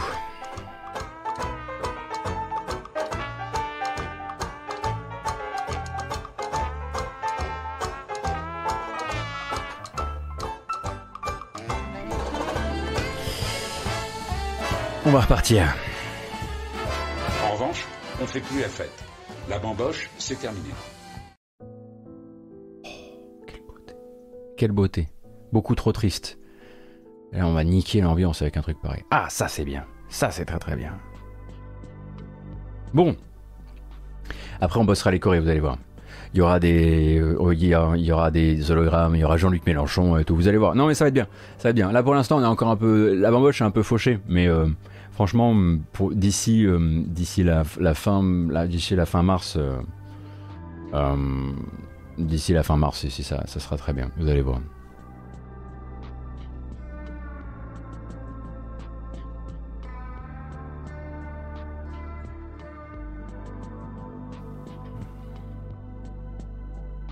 J'essaie de me souvenir exactement de quoi on parlait exactement la dernière fois qu'on a parlé de Battlefield. Ah oui, oui, oui, oui, oui, ça y est, ça y est, je l'ai. Battlefield 6, qu'importe son nom, parce qu'il s'appellera bien comme il veut. Battlefield 6, et donc co-développé, donc serait co-développé avec DICE Los Angeles, entre donc DICE, le studio mère, et DICE Los Angeles. On savait que DICE Los Angeles avait eu droit de faire un petit... Je crois que... Oh, waouh Attendez, je vais chercher le chat. Bougez pas, je vais chercher le chat. Mais qu'est-ce qui se passe?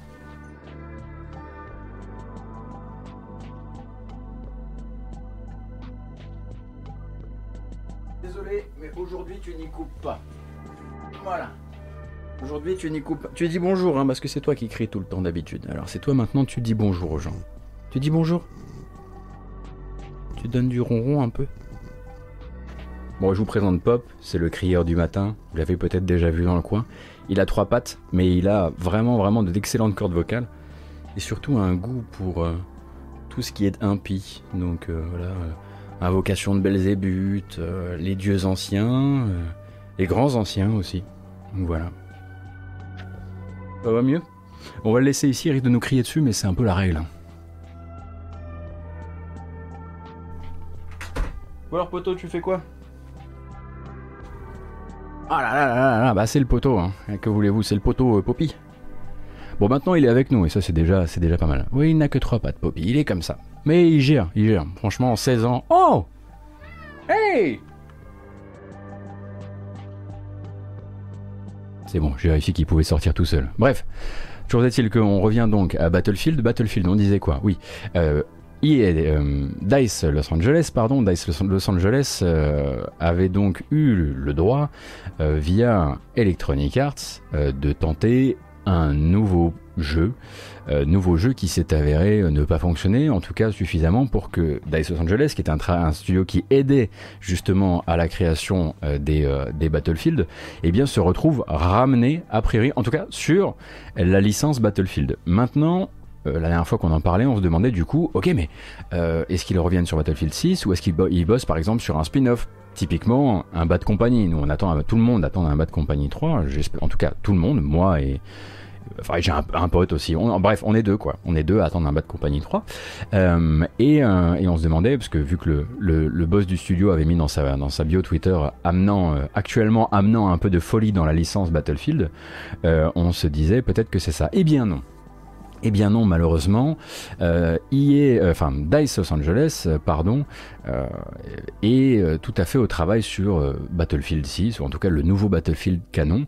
Ils vont filer un coup de main, et on le sait, hein, via une petite déclaration formulée par Laura Miel, au c'est Miel, ouais c'est Laura Miel, oui, j'ai écrit Muel, mais c'est Miel, Laura Miel du coup, pardon, qui est la boss des studios Electronic Arts, qui est allé bosser avec Polygon.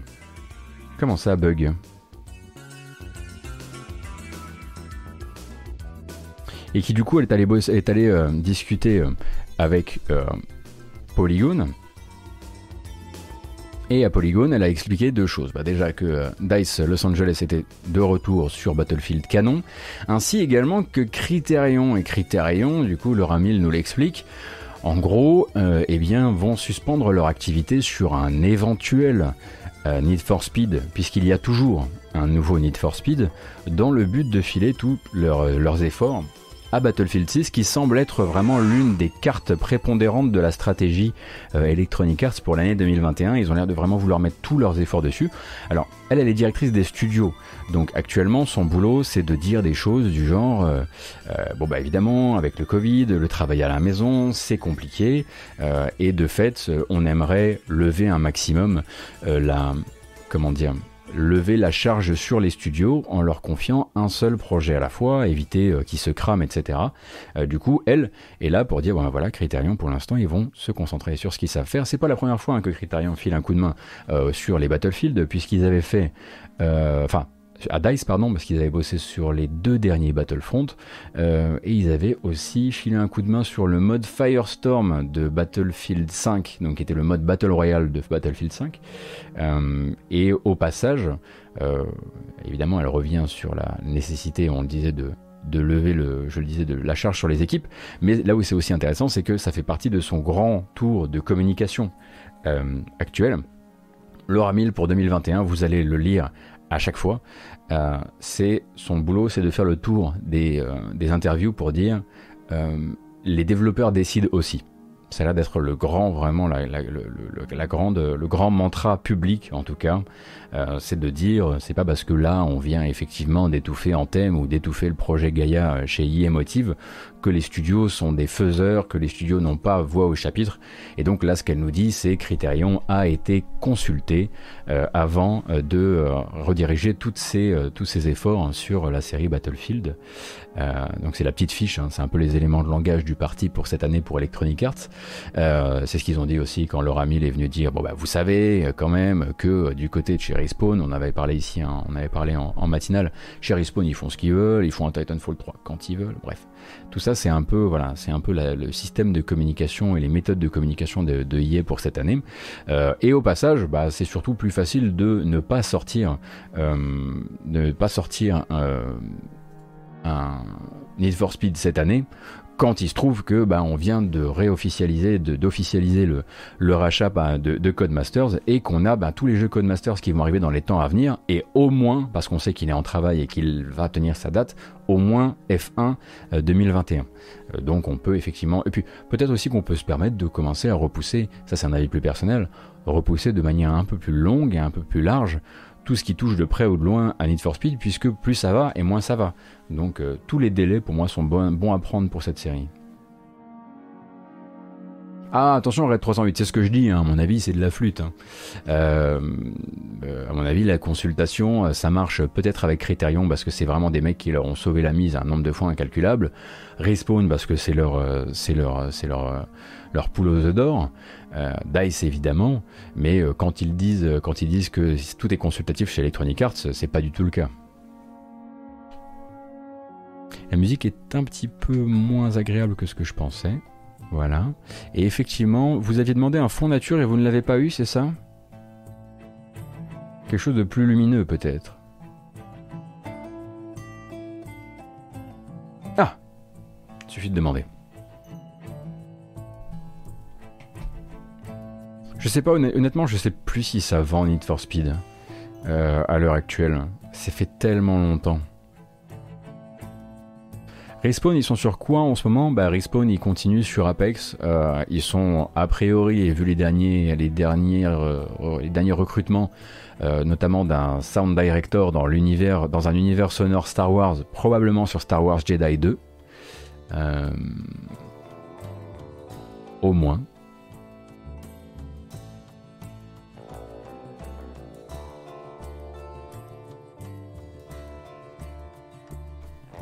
Bonjour Froyoc. Moi aussi, j'ai toujours un espoir qu'un jour un Need for Speed soit un petit peu... Un, sorte un petit peu du lot. Mais du coup, c'est vrai que euh, ça vient. Eh, il faut aussi, se dire que toute la communication de, de Laura Mill dont on parlait, euh, ça vient aussi s'inscrire sur le rachat récent de Codemasters et le besoin de dire aussi, rappelle qu'ils vont agir comme une antenne un petit peu lointaine euh, et qu'ils vont commencer, vont, continuer à bosser comme bosser Codemasters. Ça participe d'un tout aussi, euh, qui est euh, le tout, rassurant de 2021 avant la prochaine douille. Merci beaucoup, Aviané. Merci, c'est très gentil.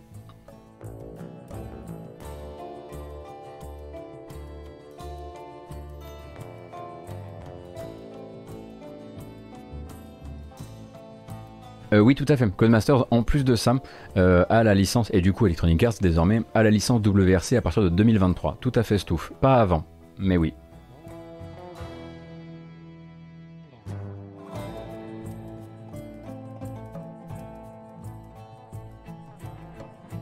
Allez Il nous en reste encore.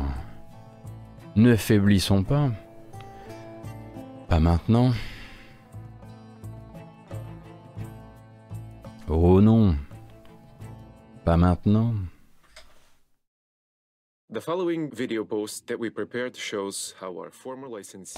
Ah, celle-ci, elle a tapé dur un peu hier soir. Hein, euh, donc, 9 minutes de vidéo envoyées sur Internet par Frogwares. On rappelle le résumé des épisodes précédents. Frogwares a sorti The Sinking City, qui est un jeu d'enquête dans un univers cthulhuesque, qui est un jeu qui est sorti il y a quelques années maintenant et qui était d'abord une exclusivité Epic Game Store, avant, après un an d'exercice, de se diriger vers Steam. Euh, c'est un jeu qui est édité par Big Ben Interactive, qui désormais s'appelle Nacon, euh, ou Nacon comme on dit ici. Euh, et le studio et l'éditeur sont en conflit, parfois même à ciel ouvert depuis un certain temps maintenant. ce conflit qui a mené dans les temps récents, pour rappel, d'un côté la d'un côté la publication euh, du jeu euh, sur euh, Xbox ainsi que sur PS4, mais sans a priori que sans que Frogwares n'ait plus la main vraiment dessus. et puis la, la, réapparition, alors qu'il avait été retiré des stores le temps de suivre l'affaire juridique qui oppose éditeurs et développeurs, la réapparition du jeu sur, sur Steam. En, toute, en toute fin de semaine dernière.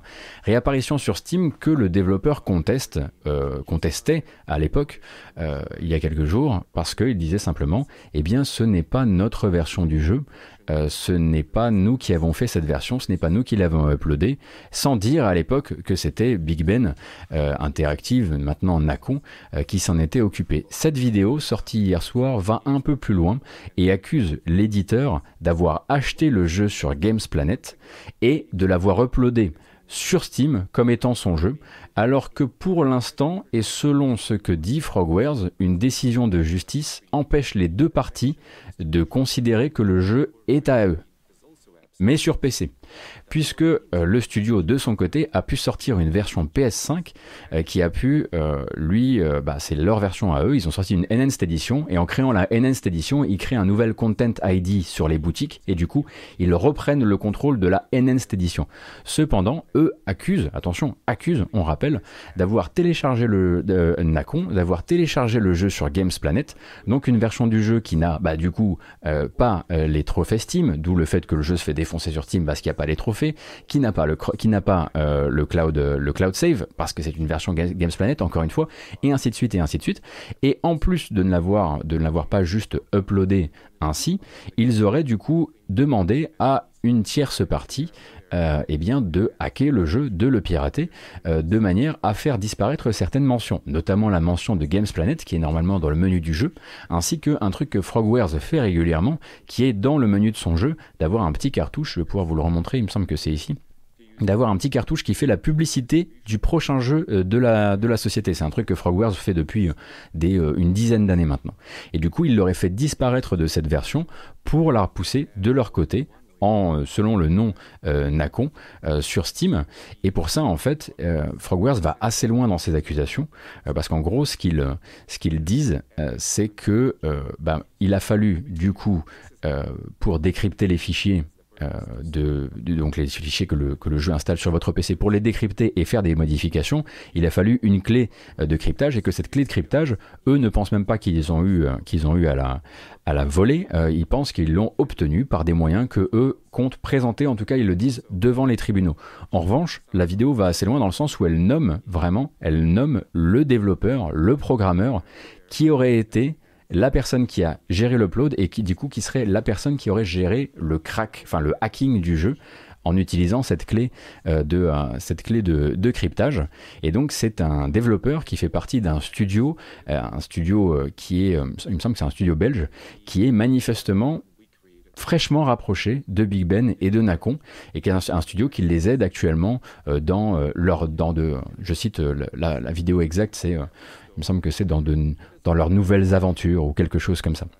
Donc on a actuellement donc un développeur qui accuse euh, euh, qui accuse son ex-éditeur, en tout cas l'éditeur via lequel, face auquel il est, il est, euh, il est opposé par, un, conflit en justice, d'avoir téléchargé, téléchargé légalement une version du jeu sur une autre boutique et de l'avoir uploadé illégalement sur Steam en se faisant passer pour l'ayant droit légitime du jeu, alors que pour l'instant, toujours, je rappelle, selon Frogwares, la décision de justice n'aurait pas été, n'aurait pas été prononcée. Ce qu'on a compris de jusqu'ici, euh, c'est qu'en gros, euh, Frogwares aurait dû fournir la version Steam à Big Ben, euh, mais qu'ils ne l'ont pas fait à cause de, cette, de ce conflit devant les tribunaux qui, qui, les opposent, et que c'est ce conflit qui devait justement, à la fin, obliger ou pas Frogwares à fournir la version Steam à Nacon, et du coup, qui pourrait du coup là, ils entreraient en possession du jeu de manière complètement légale et ils l'uploaderaient parce que c'est la justice qui a décidé. Ce que Frogwares dit, c'est Ah, je suis désolé, mais en fait, eux, ils n'ont pas attendu la décision de justice et ils ont voulu, ils ont voulu se faire dubler le plus vite possible, le réuploader le plus vite possible. Et pour ça, eh ben, ce qu'ils ont fait, c'est télécharger certes légalement une version qu'ils ont achetée sur Games Planet, mais aussi la pirater ensuite et modifier illégalement une œuvre, ce qui pourrait aller chercher euh, plutôt loin. Et ce qui est curieux, c'est que dans les deux sens, ça va aller, euh, ça va, ça va faire très mal, parce que soit en fait les allégations de Frogwares sont exactes, et auquel cas, bon, on le sait, Nacon n'a aucun, mais aucun intérêt, ils se foutent complètement de leur image de marque, mais ça peut effectivement se retourner contre eux du côté des tribunaux et faire très mal. Mais si ces Frogwares, euh, qui soit s'est planté, soit racontent des conneries, ils viennent quand même dans la vidéo, et je vous ai pas mis ce passage-là, ils citent nommément un développeur qui aurait le droit de se retourner contre eux en diffamation. Dans les deux cas, c'est quand même une très très très sale histoire.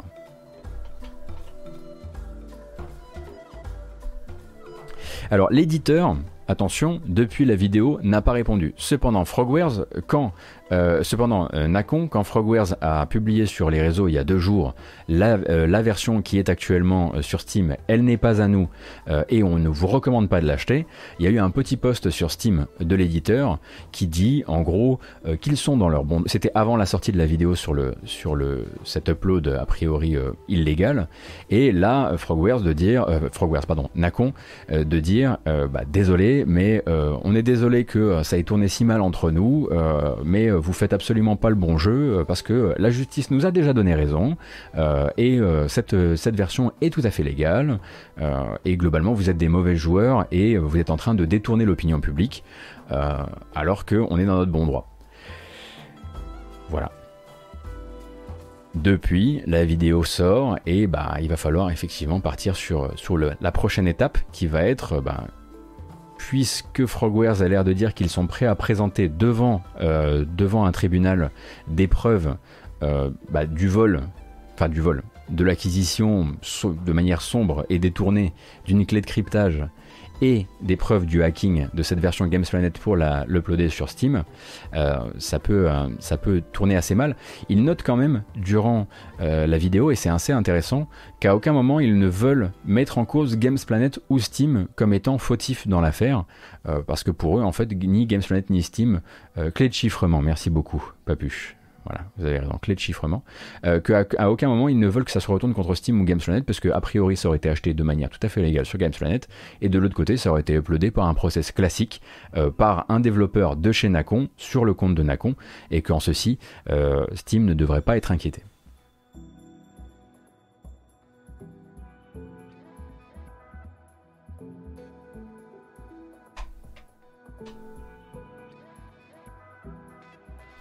Est-ce que ça risque de compromettre des futurs contrats pour Nacon? S'ils n'avaient pas eu une boulimie de studios, et qui maintenant ils possèdent des studios, ils n'ont pas forcément toujours besoin de, contrats, euh, puisqu'ils possèdent Cyanide, ils ont racheté Cyanide, ils possèdent Spiders, le studio de John Rousseau, euh, qui a fait euh, notamment Gridfall dernièrement, mais qui avant ça a fait, a fait merde, j'en oublie Technomancer par exemple. Et du coup, en fait, ben, ils voilà, moi j'ai surtout peur pour ces studios-là.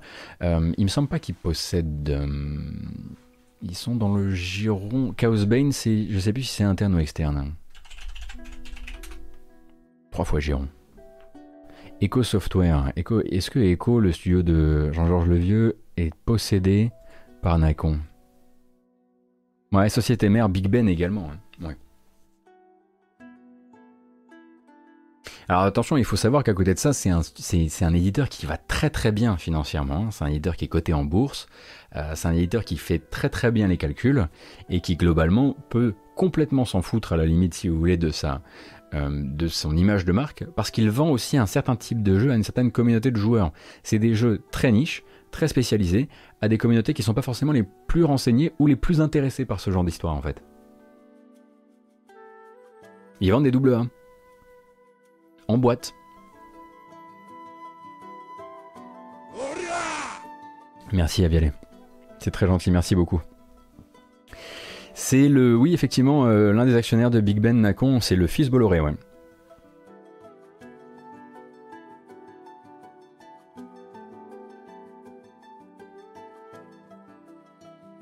En fait, euh, il semblerait que, euh, il semblerait que derrière derrière leur manière de, euh, travailler euh, et leur manière de communiquer actuellement, Frogwares soit pas non plus tout, euh, frais, tout frais.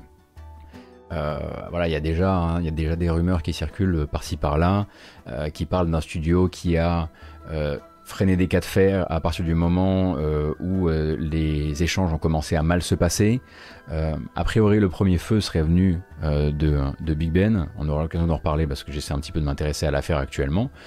mais il semblerait qu'ils n'aient pas non plus été les derniers en matière de on, va vous la, on va vous la mener dure maintenant la guerre, maintenant qu'on a sorti le jeu.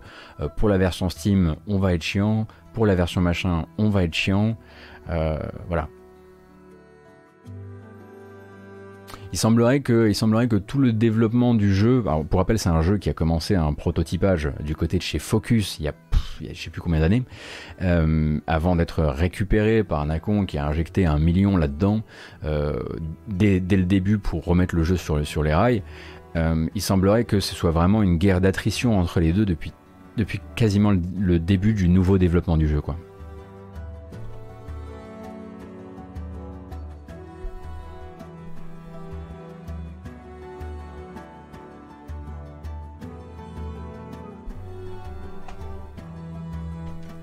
Toujours est-il que, quand on aura le fin mot de l'histoire de cette histoire-là, j'espère que ce sera au moins aussi médiatisé que cette vidéo-là, d'un côté ou de l'autre, ça, va saigner quoi.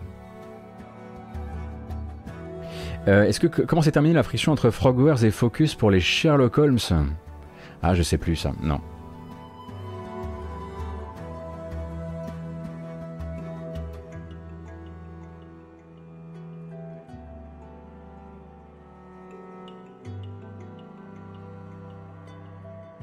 Mais j'ai moi aussi beaucoup de sympathie pour Cyanide et pour Spiders, c'est pour ça que je suis un petit peu inquiet, mais en même temps, il faut bien comprendre que euh, ça n'en a pas l'air, les jeux Spiders n'en donnent pas l'air, euh, les jeux Spiders, les jeux Nacon n'en donnent pas l'air, mais ils donnent aux studios les moyens de leurs ambitions, contrairement à certains des deals d'édition qu'ils avaient pu avoir avec Focus.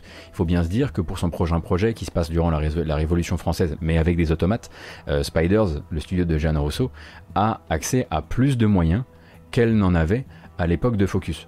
En revanche, elle est à mon avis aussi beaucoup plus euh, candidate à la politique de Big Ben, euh, qui a toujours été, en tout cas de ma mémoire récente, de pousser les jeux dès qu'on estime, nous, qu'ils sont sortis, de couper un maximum de features pour pouvoir le sortir quand nous on en a besoin. Euh, mais voilà, vraiment esclave du calendrier de l'éditeur au tout dernier degré, euh, puisque voilà, ça s'est vérifié sur énormément de jeux sortis récemment par le studio, enfin par l'éditeur, pardon.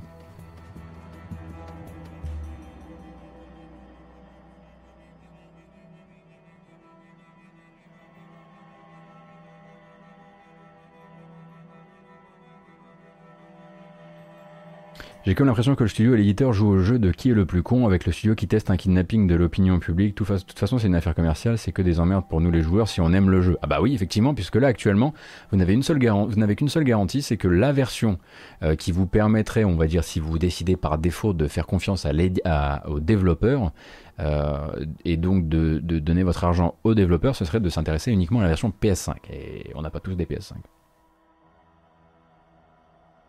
Euh, non, Eresis, Blood Bowl 3, ça fait partie, c'est un, un, développement qui a commencé full cyanide chez Big Ben.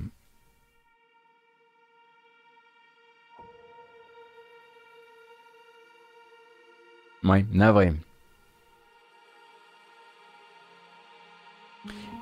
Euh, d'ailleurs, il me semble, hein, si je dis pas de bêtises, que euh,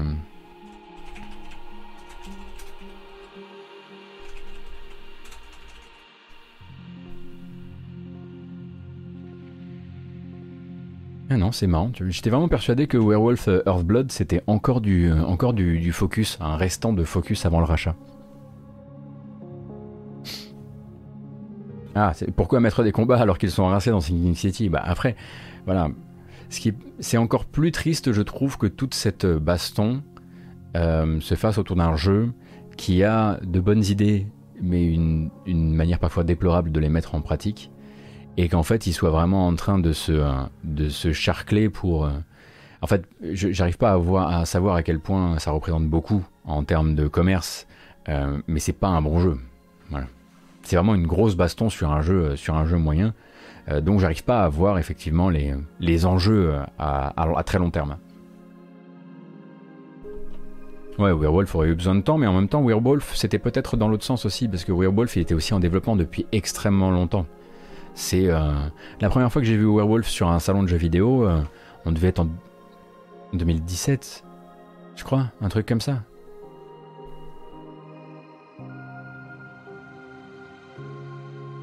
Vegabix, est-ce que je te conseille Gridfall euh, dans le Game Pass? Oh bah oui, encore plus dans le Game Pass. Ah oui, oui, pour moi, Gridfall, c'est le meilleur Spiders. Euh, le plus équilibré, le plus intéressant. Il part complètement en torche sur la fin. Euh, tout n'est pas toujours du même tonneau, mais le jeu a un vrai charme. Il a une très belle BO, il a des très belles couleurs. Si tu es un petit peu nostalgique de, cette, de ces tonalités automnales à la The Witcher, ouais, non, non, ouais, non, je recommande quand même de prendre le temps. Je suis d'accord, il est un peu trop long pour son propre bien. C'est tout, à fait bien dit, euh, Pingolin.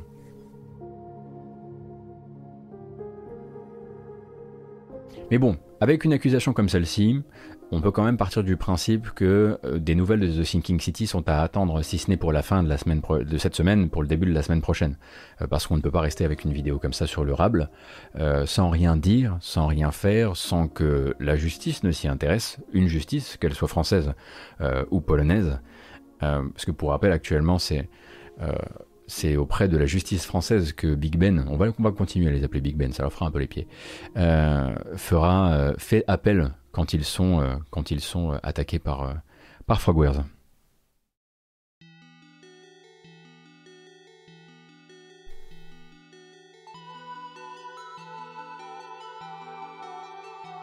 Et justement, c'est marrant, je les avais mis dos à dos les deux petites vidéos là. Qu'est-ce qui m'a pris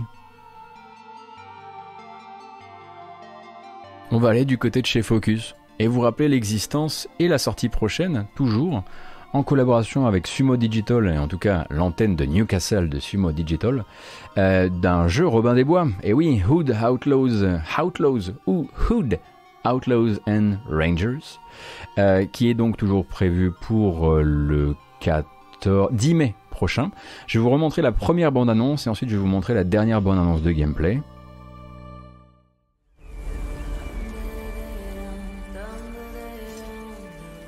Donc c'est un jeu PVP PVE avec des équipes de brigands qui doivent s'en prendre aux richesses du roi tout en essayant de stopper l'équipe d'en face.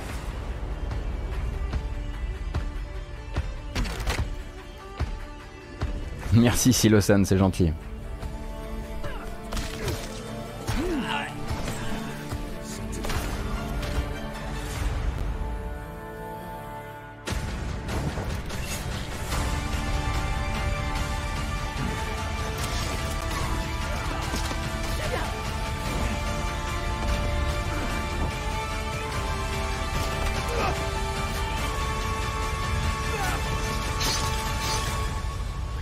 Maintenant, on va regarder la nouvelle bande-annonce de gameplay.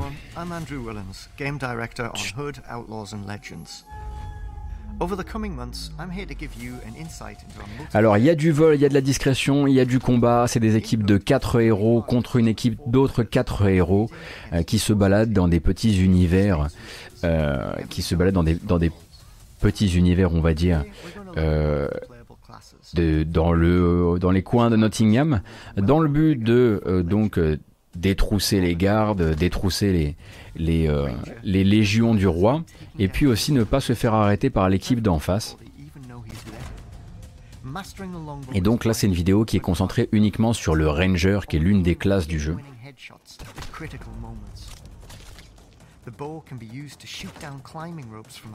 C'est toujours attendu hein, pour rappel sur le 10 mai prochain euh, sur toutes les plateformes sauf la Switch.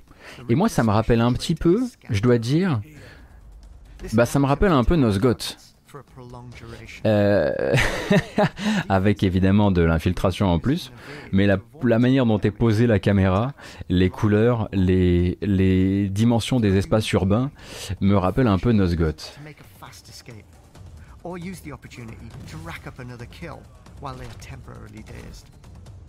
Je laisse regarder un peu du gameplay. Sometimes going loud is the only option. Farsight is the ranger's ultimate ability, letting you fire an incendiary arrow that can stick to enemies and explode to deal damage in a wide area. On top of all of this, you'll unlock perks for your outlaws that can be equipped to change up your playstyle. These can have a huge impact on gameplay, but we'll dive into these another time. Thanks for tuning in to the Hunter's Outlaw Overview. Euh, ce sera donc du multi euh, avec, euh, alors évidemment vous en doutez bien, il y aura toute une couche de choses à débloquer puisque bon bah vous allez débloquer des pouvoirs, débloquer des armes, débloquer des, des, cosmétiques aussi pour vos héros. Et en plus de ça, vous aurez chaque joueur en fait aura la charge de son propre campement avec le frère Tuck et tous les poteaux et la possibilité de l'aménager donc ce sera une manière très graphique d'illustrer des jauges de, de progression dans le jeu. Mais effectivement, le jeu n'a pas grande traction actuellement en termes, de, en termes médiatiques. Toujours est-il qu'il est attendu pour le 10 mai prochain sur, je le rappelle, PS4, PS5, Xbox One, Xbox Series X, PC. Pas Series, pardon, pas Series X. Je sais pas combien il y a de gens sur le projet en revanche, je dois dire.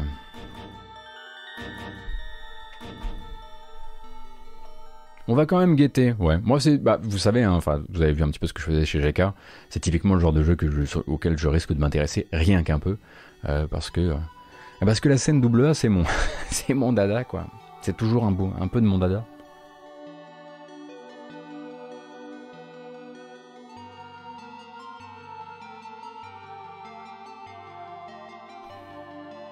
De toute façon, ça vaudra pas Deep Rock Galactique. Voilà, je dis les vérités. Moi, City, tu prends le dernier tenant en date, euh, effectivement, à partir de là, tout le monde est mort.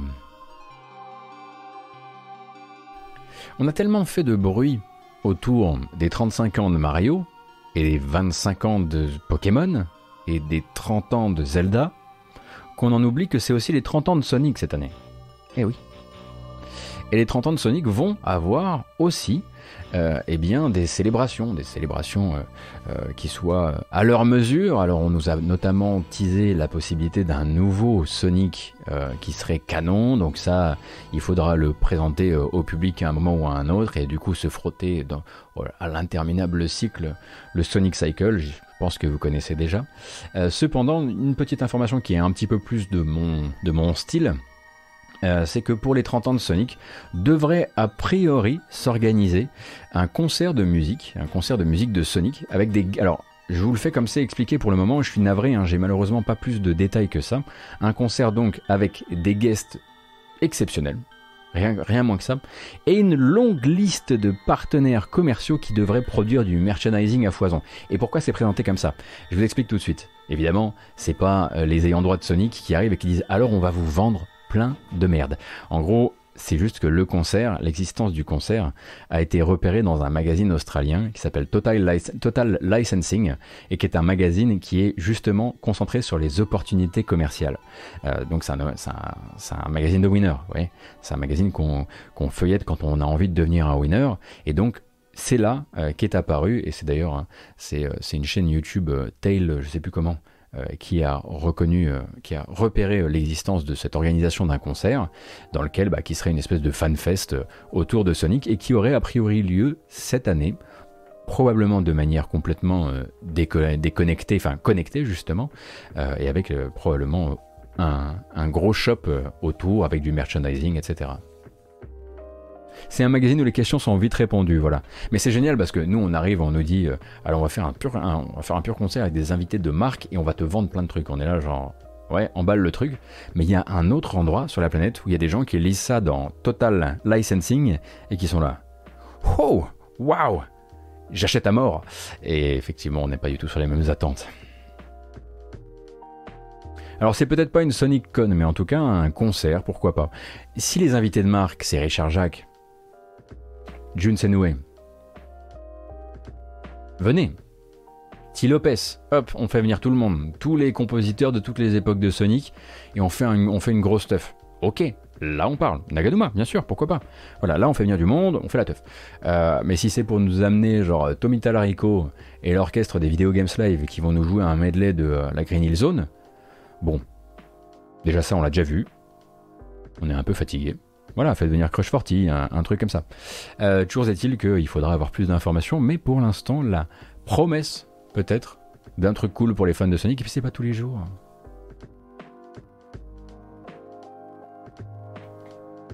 Le mec qui écrivait à la place de Michael Jackson aussi, Brad Buxer. Brad Buxer, bien sûr, mais là, dans ce cas-là, il faut il faut venir faire venir tous les Jetsons. C'est un peu long. J'ai vraiment une dent contre Tommy Talarico. Déjà, je trouve qu'il a. Je, trouve globalement que Tommy, Tommy Talarico, il, il, j'ai un follow Tommy Talarico hier, voilà, je vous le dis. Euh, parce que je sais plus, il avait fait un truc du genre, euh, ouais, euh, je viens de voir, je viens de voir Jamie Lee Curtis aux, aux, Oscars. je vois que tout le monde parle de sa robe. Alors voici une, une photo de moi avec Jamie Lee Curtis. Elle adore mes concerts.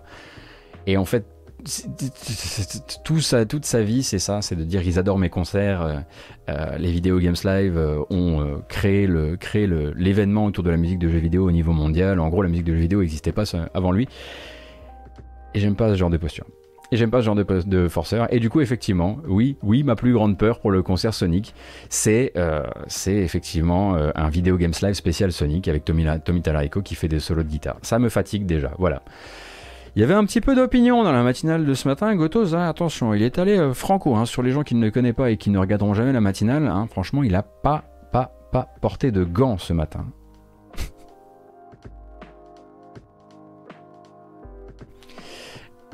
Je sais pas pourquoi j'ai si peu de trailers à vous montrer ce matin et tant d'histoires de tribunaux. Euh, mais que voulez-vous que je vous dise?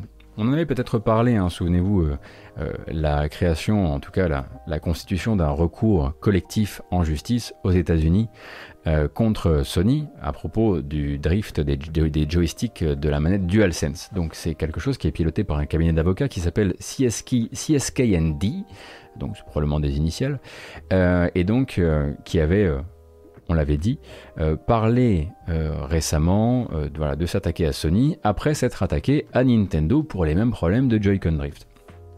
Toujours est-il que ils se sont fait un petit peu douiller sur le Joy-Con Drift du côté de chez Nintendo, puisque Nintendo a réussi non pas à faire classer l'affaire, parce que c'est pas si simple, mais du coup à se débrouiller pour que aux États-Unis, les tribunaux décident que ça parte en, comment on dit pas en conciliation, on dit en arbitrage. Donc en gros, ça part sur un, tribunal d'arbitrage qui permet une résolution non juridique euh, et qui permet du coup, euh, c'est un peu plus difficile ensuite derrière de créer une jurisprudence. C'est ce qui est ce que je recherche en l'occurrence.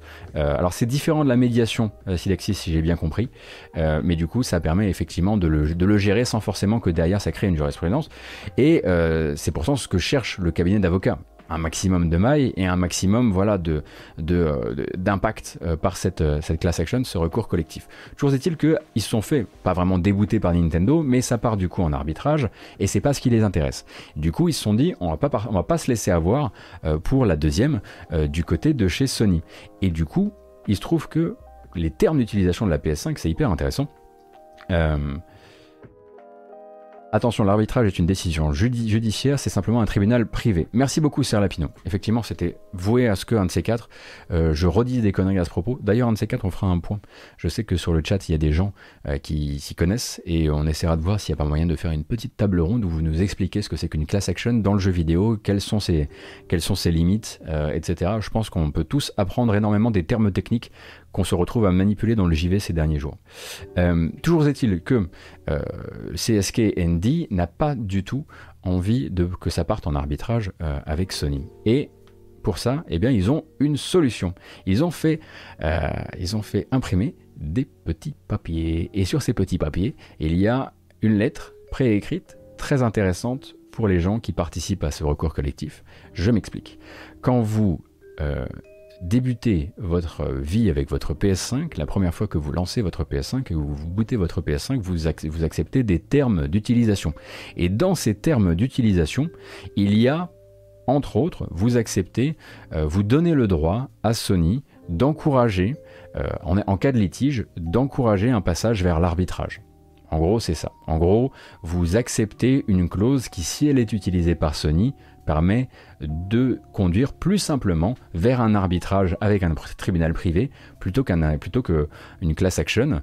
Et en gros, c'est pas que vous minimisez vos chances en fait de pouvoir faire réussir une, un, procès classique ou une class action. Euh, et de fait, eh bien, euh, le cabinet d'avocats euh, fait imprimer une lettre qui doit être envoyée durant les 30 premiers jours après le boot de votre console, qui est une lettre dans laquelle vous refusez, vous revenez, vous, vous opt-out sur votre encouragement à passer par de l'arbitrage. C'est un peu, un fouillis comme ça, parce que je suis pas forcément la bonne personne pour vous transmettre ces choses-là. Mais en gros, ils ont trouvé donc la petite, euh, le petit chemin détourné, et donc il faut que tous les gens qui participent à cette class action remplissent un petit paplard et l'envoient à Sony pour dire quand j'ai accepté les CGU, J'aimerais quand même qu'on revienne sur cette liste-là qui vous, qui vous donne particulièrement le droit de partir vers de l'arbitrage et de le faire valoir devant les tribunaux. Et j'aimerais en fait retirer mon, mon encouragement à ceci. Euh, et c'est intéressant parce que du coup, bah, ils ont appris de leur procès contre Nintendo pour faire exister ce papier dans le procès contre Sony. Et faut pas croire hein, que c'est uniquement dans les CGU de Sony qui a ce, cette petite ligne. Elle est aussi dans les lignes, euh, dans les CGU de Xbox, parce que Xbox est aussi euh, dans sa propre class action actuellement aux États-Unis pour du drift sur les sticks euh, de sa manette Xbox. Et eux aussi, dans leurs conditions d'utilisation, ont cette petite ligne dans les CGU. Et c'est pour ça que actuellement la class action de Microsoft part elle aussi vers un arbitrage grâce à cette petite ligne.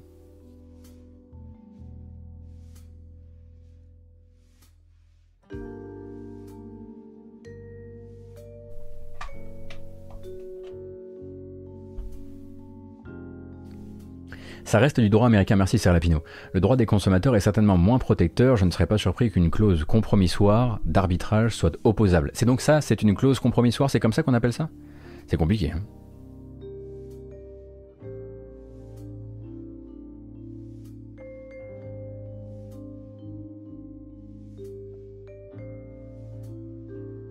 D'accord, merci beaucoup à vous. Faut vraiment qu'on. Si vous avez, si vous pensez que vous avez un truc à, on, en profite parce que c'est le sujet. Euh, si vous pensez que vous avez un truc à apporter euh, sur ce sujet-là et que vous pouvez m'aider à débroussailler des trucs que je dis mal euh, et la manière dont on va traiter ces trucs-là, parce qu'on va les traiter forcément quand on fait une matinale, quand on fait une quotidienne, il y a beaucoup de choses comme ça. N'hésitez pas à me choper dans les DM Twitch pour voir si on peut s'appeler, si on peut voir si même si un de ces quatre on peut, on peut s'appeler un matin et faire une petite, une petite discussion avec les viewers si vous avez envie de, envie de, de, de nous apporter votre, votre, science de la chose, je pense que ça serait, ça serait vraiment euh, profitable à tout le monde. Et on fait 30 heures de stream sur le droit des contrats. Mais bon, toujours est-il que euh, du côté donc de CSKND, on a a priori prévu d'utiliser euh, la, le recours collectif contre Sony pour mettre, pour mettre une nouvelle technique à l'épreuve.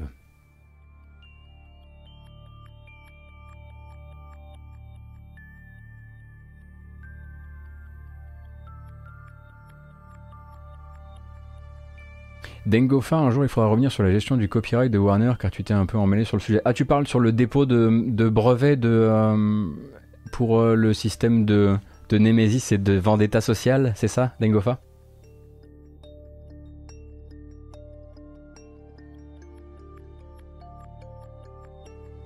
D'accord. Euh, oui, effectivement, si on peut refaire une clarification et si tu as des éléments à m'apporter, ça m'intéresse énormément. Et on peut, euh, on peut se refaire un round 2. Hein. Ça, la matinale n'a pas voué, vocation à ne faire que du chaud chaud. Et de toute façon, depuis, ça a été validé de chez validé, donc euh, toutes les occasions sont bonnes d'y revenir. Et pour rappel, hein, euh, donc, alors ça ne veut pas dire que c'est moins grave chez les autres ou, quoi que ce soit, mais euh, il y avait donc une chaîne YouTube dont la spécialité c'est de dépioter justement euh, des, euh, des matériaux, enfin des, matériels pardon, des matériaux, des matériels comme la DualSense pour voir un petit peu, pour faire des évaluations de, de, longévité du matos et a priori sur la génération PS5 et les DualSense à raison de 2 heures par jour. La manette ne pourrait de toute façon pas tenir plus de 7 mois. En tout cas, les premières manettes qui sont sorties avec la première génération de console, même si j'imagine qu'on est encore dans la première génération de console, en espérant qu'ils aient amélioré le matériel depuis et qu'ils aient profité de la, des pénuries pour améliorer le matos.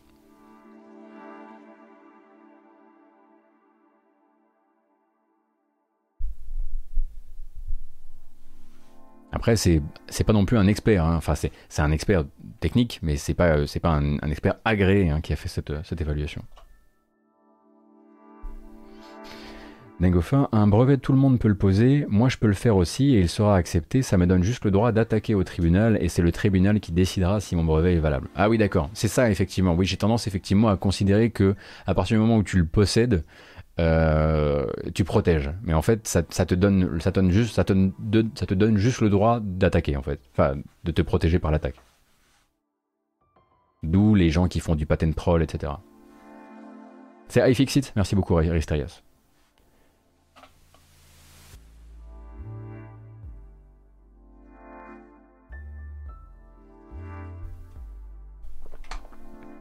Et la dernière petite news de notre sélection des blabla, il n'y avait pas beaucoup de trailers, mais c'était du blabla ce matin, c'est comme ça. Euh, il y a un an, euh, a un an, on s'est retrouvé avec euh, donc les annonces des 35 ans de Mario et de tout ce que ça comporte. Alors les 35 ans de Mario, hein, ça a été célébré par Nintendo de belle manière, avec eh bien notamment Super Mario 3D All Stars. Vous connaissez donc la compilation, ainsi que il y avait Super Mario. Euh, Super Mario Maker qui avait un truc particulier aussi.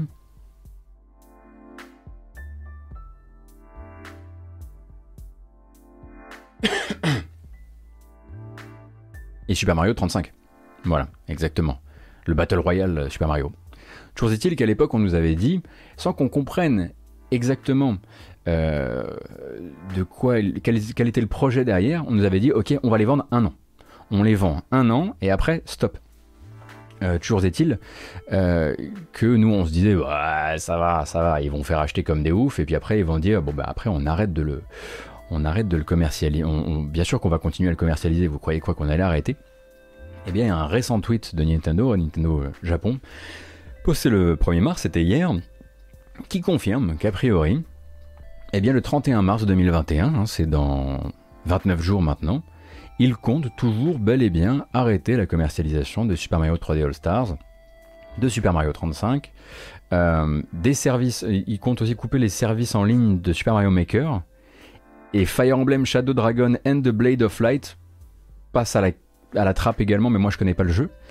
Euh, mais effectivement, c'était pas du tout ce qu'on imaginait. On pensait simplement qu'ils mettaient un orteil dans l'eau et qu'ensuite ils allaient garder euh, garder la possibilité de les distribuer. Mais pour l'instant, en tout cas, euh, du côté de chez, euh, de chez Nintendo of Japan, on garde la ligne euh, et on ne touche pas, on ne touche pas à tout ça.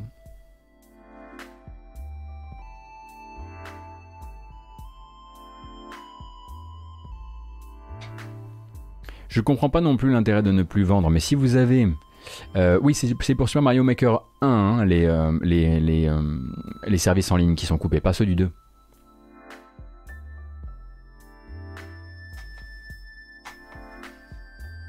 Ah oui, effectivement, Synexis. Il y a toujours cette théorie qui veut que derrière, ils les revendent un par un. Que du coup, c'était pour l'anniversaire, on vous faisait le cadeau d'une belle compilation. Quel cadeau à ce prix-là franchement. Hein. Euh, et qu'ensuite, en fait, ils les split, voilà, en Rome, euh, et qu'ils les revendent du coup. Mais bon, c'est le petit artisan. Il est sympa. Ils sont sympas. Ils sont d'abord là pour nous, pour nous faire kiffer, quoi. Hein voilà. Avant toute chose.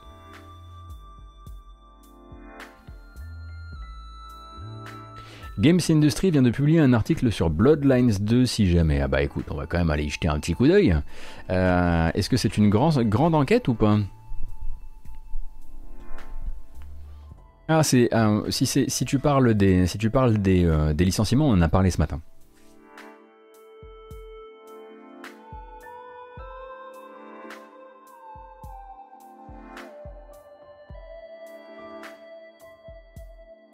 Alors, on va du tout, du coup, du tout, du coup, du tout, du coup, se faire un petit résumé de ce qu'on s'est dit jusqu'à euh, jusqu'à maintenant et ensuite on va regarder quelques trailers rapides parce que manifestement elle a filé cette matinale. Donc on a commencé par regarder le trailer euh, de des versions PS4, PS5 et Switch, si je ne dis pas de bêtises. Oui, de The Binding of Isaac Repentance, qui arrivera donc le 31 mars sur PC, mais au troisième trimestre de cette année sur PS4, PS5 et Switch avec une version physique à 60 balles. Merci messieurs. du côté de Suit Lab, donc, qui ont été lâchés par Paradox et qui ne sont plus les développeurs de Vampire Bloodlines 2, le prochain chapitre, évidemment, euh, malheureusement, euh, c'était les licenciements. Euh, donc licenciement de toute l'équipe narrative, d'une partie des développeurs et d'une partie également des gens qui sont qui sont qui s'occupaient pardon du contrôle qualité, autant de gens qui se retrouvent à chercher du travail dans le jeu vidéo et on l'espère près de chez eux du côté de Seattle.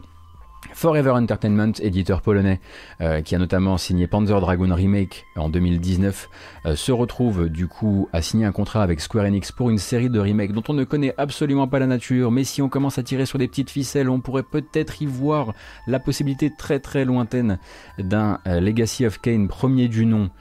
éventuellement, éventuellement remaké pour l'occasion, mais encore une fois, rien n'est clair de ce côté-là, c'est juste l'éditeur qui bosse avec tel développeur, qui tel développeur a un jour osé un Legacy of Kane en 3D qu'il voulait proposer à Square Enix. Bref, tout ça c'est un petit peu lointain. Euh, Bungie, donc Bungie qui dépose le nom Bungie Con, donc une convention de fans, un festival de fans euh, Bungie qui pourrait être tout à fait en ligne hein, en attendant la fin de la crise du Covid. Toujours est-il que ça colle plutôt bien avec euh, leur stratégie récente qui est de faire plus de jeux dans l'univers de Destiny et en dehors de l'univers de Destiny, ainsi que du transmédia, télé, éventuellement ciné peut-être, et Bandai Namco qui dépose de son côté Bandai Namco Next, probablement un format connecté type Nintendo Direct ou euh, Sony State of... J'allais dire State of Decay. State of Play euh, pour nous présenter ces prochaines, euh, prochaines nouveautés, prochaines nouveautés qui pourraient être du coup cette fameuse non bande-annonce de Elden Ring qui tourne un petit peu partout sur la toile. Vous avez la possibilité de voir 30 secondes de vidéos dégueulasses, mal cadrées, qui vous donneront pas du tout envie de jouer à Elden Ring.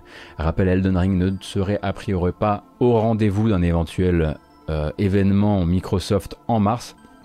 Et Microsoft en profite d'ailleurs pour dire que s'ils font un événement euh, en mars, ce sera très probablement pas avec des world premières ou des jeux de ce calibre-là, mais plutôt, on l'estime du coup, on le comprend comme ça, centré sur bah, cette nouvelle union avec Bethesda s'ils font quelque chose. Donc calmons-nous sur Elden Ring a priori, oui, on aura des nouvelles d'ici à la date de l'E3, probablement plus tôt que tard, mais très probablement pas du côté de chez Microsoft. Une vidéo leakée un petit peu de manière accidentelle par Intel sur une nouvelle fonctionnalité chez Marvel's Avengers. On a regardé ça un petit peu de manière dépitée, puisqu'ils viennent à peine euh, de teaser euh, la possibilité euh, d'améliorer votre salle d'entraînement, la salle d'entraînement holographique où vous pourrez évidemment changer désormais la configuration de la salle. C'est un peu tard, comme on le disait.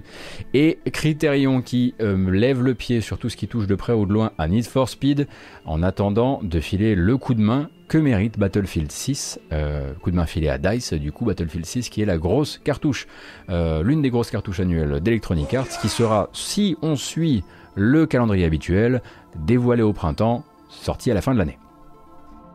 Et ensuite, Évidemment, euh, on a bien pris le temps autour de Frogwares, les développeurs de The Sinking City, et de comment ils accusent dans une vidéo de 9 minutes leur ancien éditeur, Big Ben, Nacon, euh, d'avoir euh, illégalement réuploadé le jeu sur Steam après en avoir téléchargé une version sur Games Planet, alors qu'actuellement, un tribunal eh bien, aurait suspendu toutes les possibilités pour le jeu de rejoindre Steam et n'aurait pas tranché sur qui possède actuellement cette version Steam ce qui serait du coup du vol ainsi que du hacking, puisqu'il y aurait eu des, modifications des, des, euh, des, fichiers du jeu. Bref, c'est chaud, chaud, chaud, et surtout, euh, Frogwares va assez loin euh, dans ses accusations. Il va même jusqu'à nommer la personne qui se serait occupée de, de modifier les fichiers du jeu, ce qui, d'un côté ou de l'autre, pourrait assez mal finir d'un point de vue, juridique. on a regardé une bande-annonce, une nouvelle bande-annonce à date de Hood Outlaws and Rangers, qui est donc un, un jeu euh, coopération PVE, PVP euh, dans l'univers de Robin des Bois, euh, développé par Sumo Digital et édité par Focus, et qui sort toujours le 10 mai prochain sur toutes les plateformes sauf la Switch. On a regardé ça, c'était pas mal du tout. Hein. Ça nous a presque donné envie de s'y intéresser un peu plus, parce que pour l'instant le jeu est assez calme d'un point de vue médiatique. Et puis on est passé sur la possibilité, le teasing éventuel dans un magazine business de l'existence d'un concert pour les 30 ans de Sonic, c'est cette année. Et puis on a, discuté, bon c'est vrai, encore de recours collectifs à propos de dérives de joystick de manette, cette fois du côté de chez Sony, avec des nouvelles infos sur le cabinet d'avocats qui s'occupe de l'affaire aux États-Unis. Et puis bah voilà, sachez également que Nintendo compte toujours bel et bien retirer sa collection Super Mario 3D All Stars euh, des stores le 31 mars prochain, comme promis, pour probablement nous les revendre plus cher derrière. On a donc fait un bon tour, et maintenant j'ai encore quelques petits trailers à vous montrer. On est un peu tendu ce matin. Je pensais qu'on allait avoir trop de temps, et finalement, on n'en a pas assez.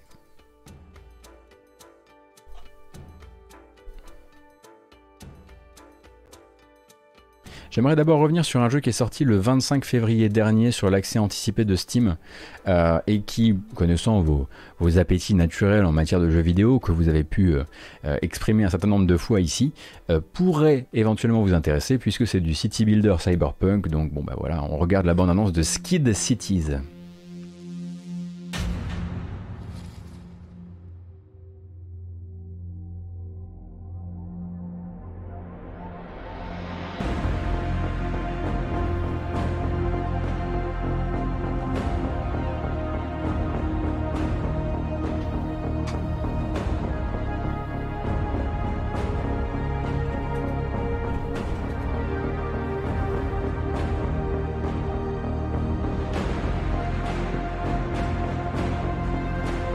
Skid Cities est disponible depuis le 25 février 2021 sur Steam en accès anticipé au prix de 19 euros.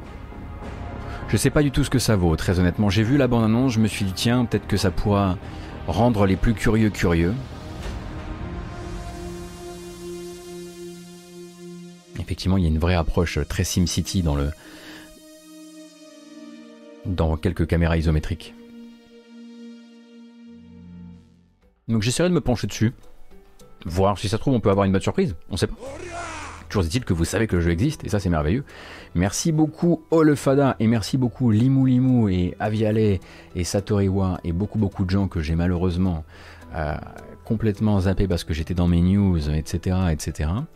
Euh, l'autre prochain jeu me semble être euh, rien que par son pitch nécessaire dans le paysage du jeu vidéo actuel. Imaginez une fiction, vous connaissez cette histoire.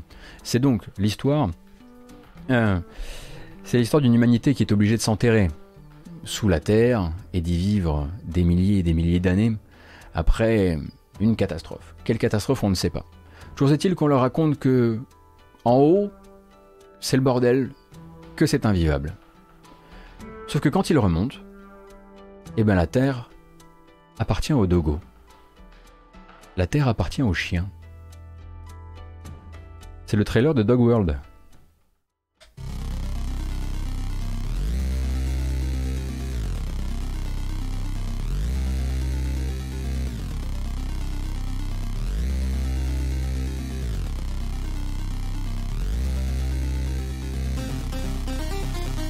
Oui, c'est Guren Lagan avec des chiens, quoi.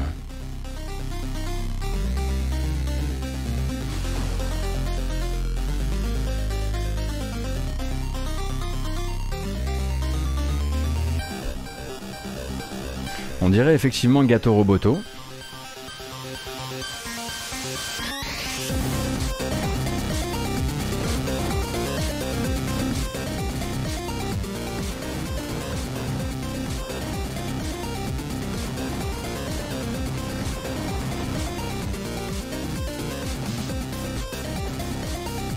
C'est un petit peu moins mignon effectivement que Gâteau Roboto, mais je pense que l'action doit être... Euh, il doit y avoir un truc à jouer.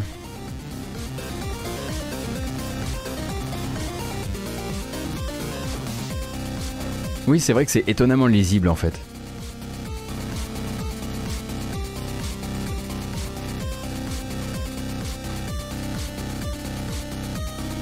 Bon, la musique, on se penchera dessus évidemment.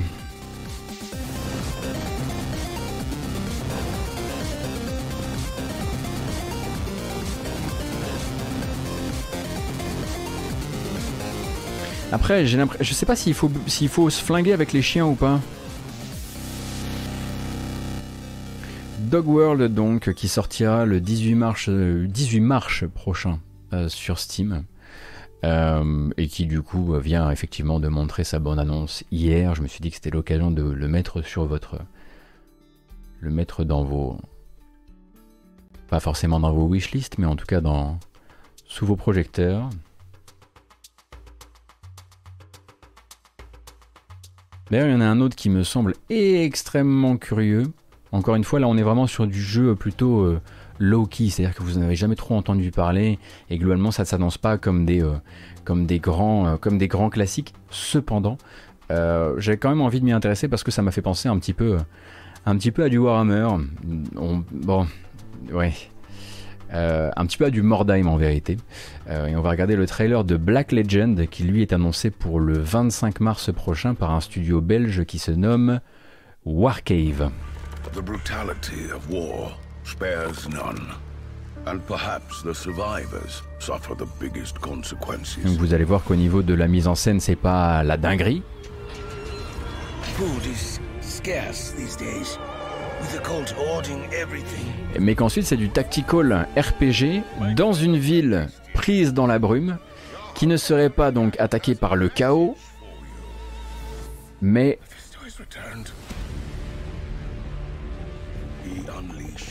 possédée, en tout cas envahie par un culte à la gloire de l'alchimiste, l'alchimiste Mephisto.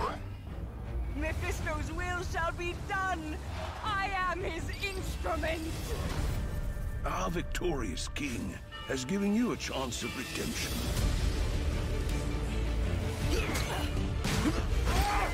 Donc, est-ce que c'est juste du XCOM ou est-ce qu'il y a un coup à jouer? Est-ce que c'est l'un de ces jeux qui ne paye pas de mine mais qui a peut-être les bonnes mécaniques?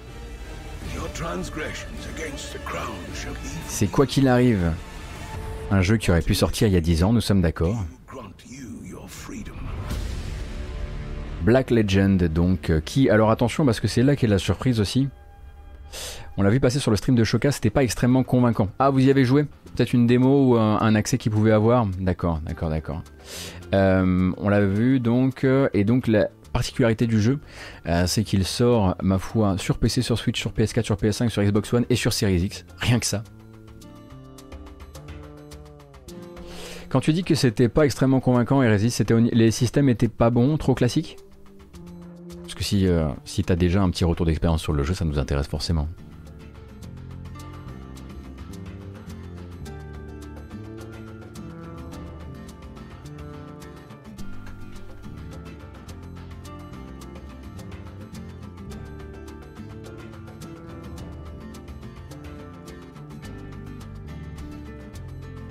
Dernier trailer pour la route, vraiment, parce que ça c'était vraiment si vous suiviez mes pérégrinations sur YouTube, sur YouTube sur Gamecult et sur les GK Live compostés sur YouTube.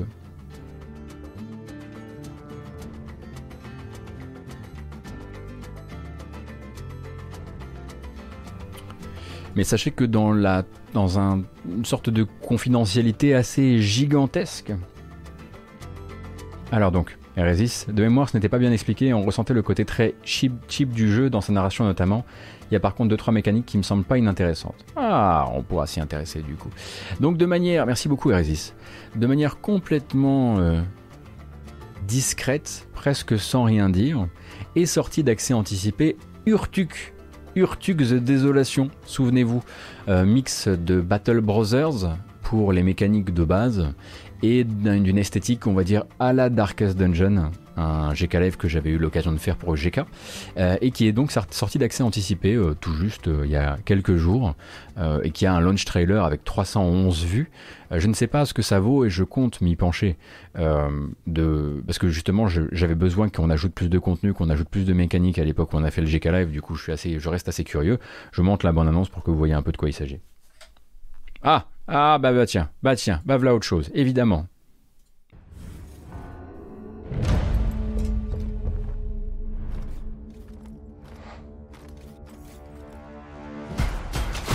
Vous vous souvenez de Urtuk ou pas? Ah, c'est très tactical hein, ce matin. Donc il faut voir ça comme un Battle Brothers dans les combats, donc euh, des combats qui font très très mal. Et de l'autre côté, une campagne qui est structurée un peu à la Faster Than Light, avec donc l'obligation d'avancer. Vous jouez un personnage qui fuit euh, un endroit où il était un peu euh, prisonnier façon Mad Max, et qui est poursuivi par les légions de ses geôliers en fait. et du coup, voilà, il y avait ces deux pans de gameplay. D'un côté, la fuite en avant et de l'autre, des combats contre des gros gros strums et des combats où on peut vite vite perdre la vie avec donc une, partie tactical, RPG. Et donc le machin est sorti hein, d'accès anticipé sans prévenir grand monde. Euh, alors effectivement avec son morceau d'esthétique pris à Darkest Dungeon, mais c'est pas forcément le plus important parce qu'il avait ses propres, ses propres mécaniques. Je vais essayer de voir s'il y a moyen de, de, de streamer ça aussi cette semaine. Ça ne serait jamais que le 150e jeu que je veux streamer cette semaine.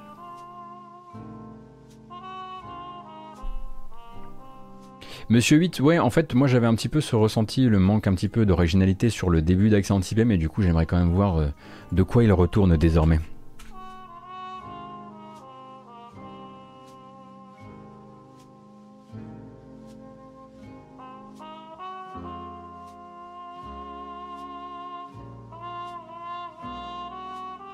Ah, vous avez cru que c'était du James Bond Je vous ai bien nu. Je pense streamer vers quelle heure cet après-midi?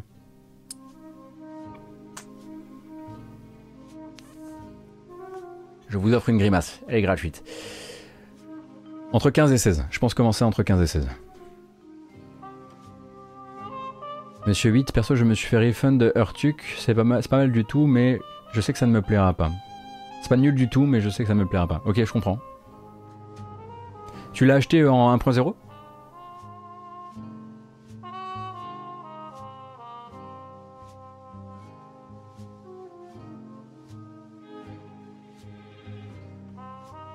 Enfin, moi, je pose des questions, je pose des questions. Enfin, il n'empêche, euh, jeunes gens, euh, qu'il est 11h35. Il est 11h35.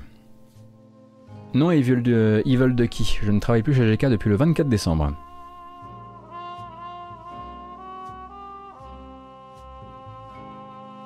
Il va être l'heure, il va être l'heure. Eh oui, eh oui, eh oui, eh oui, oui, il est l'heure de dire au revoir. Ah oui, bien sûr. Oh Voilà, qui est très bien.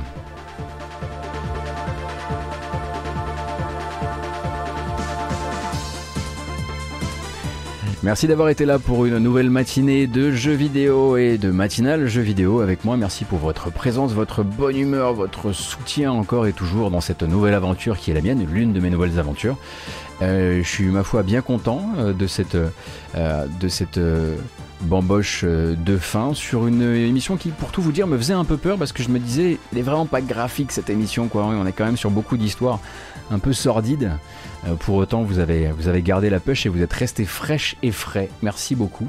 Euh, donc moi, je vous donne rendez-vous, hein, puisqu'on fait ça du lundi au vendredi, euh, de 9h à 11h30. Je vous donne rendez-vous quoi qu'il arrive demain. On va streamer cet après-midi, probablement entre 15h et 16h, probablement du jeu PC. Waouh, quelle surprise gotose.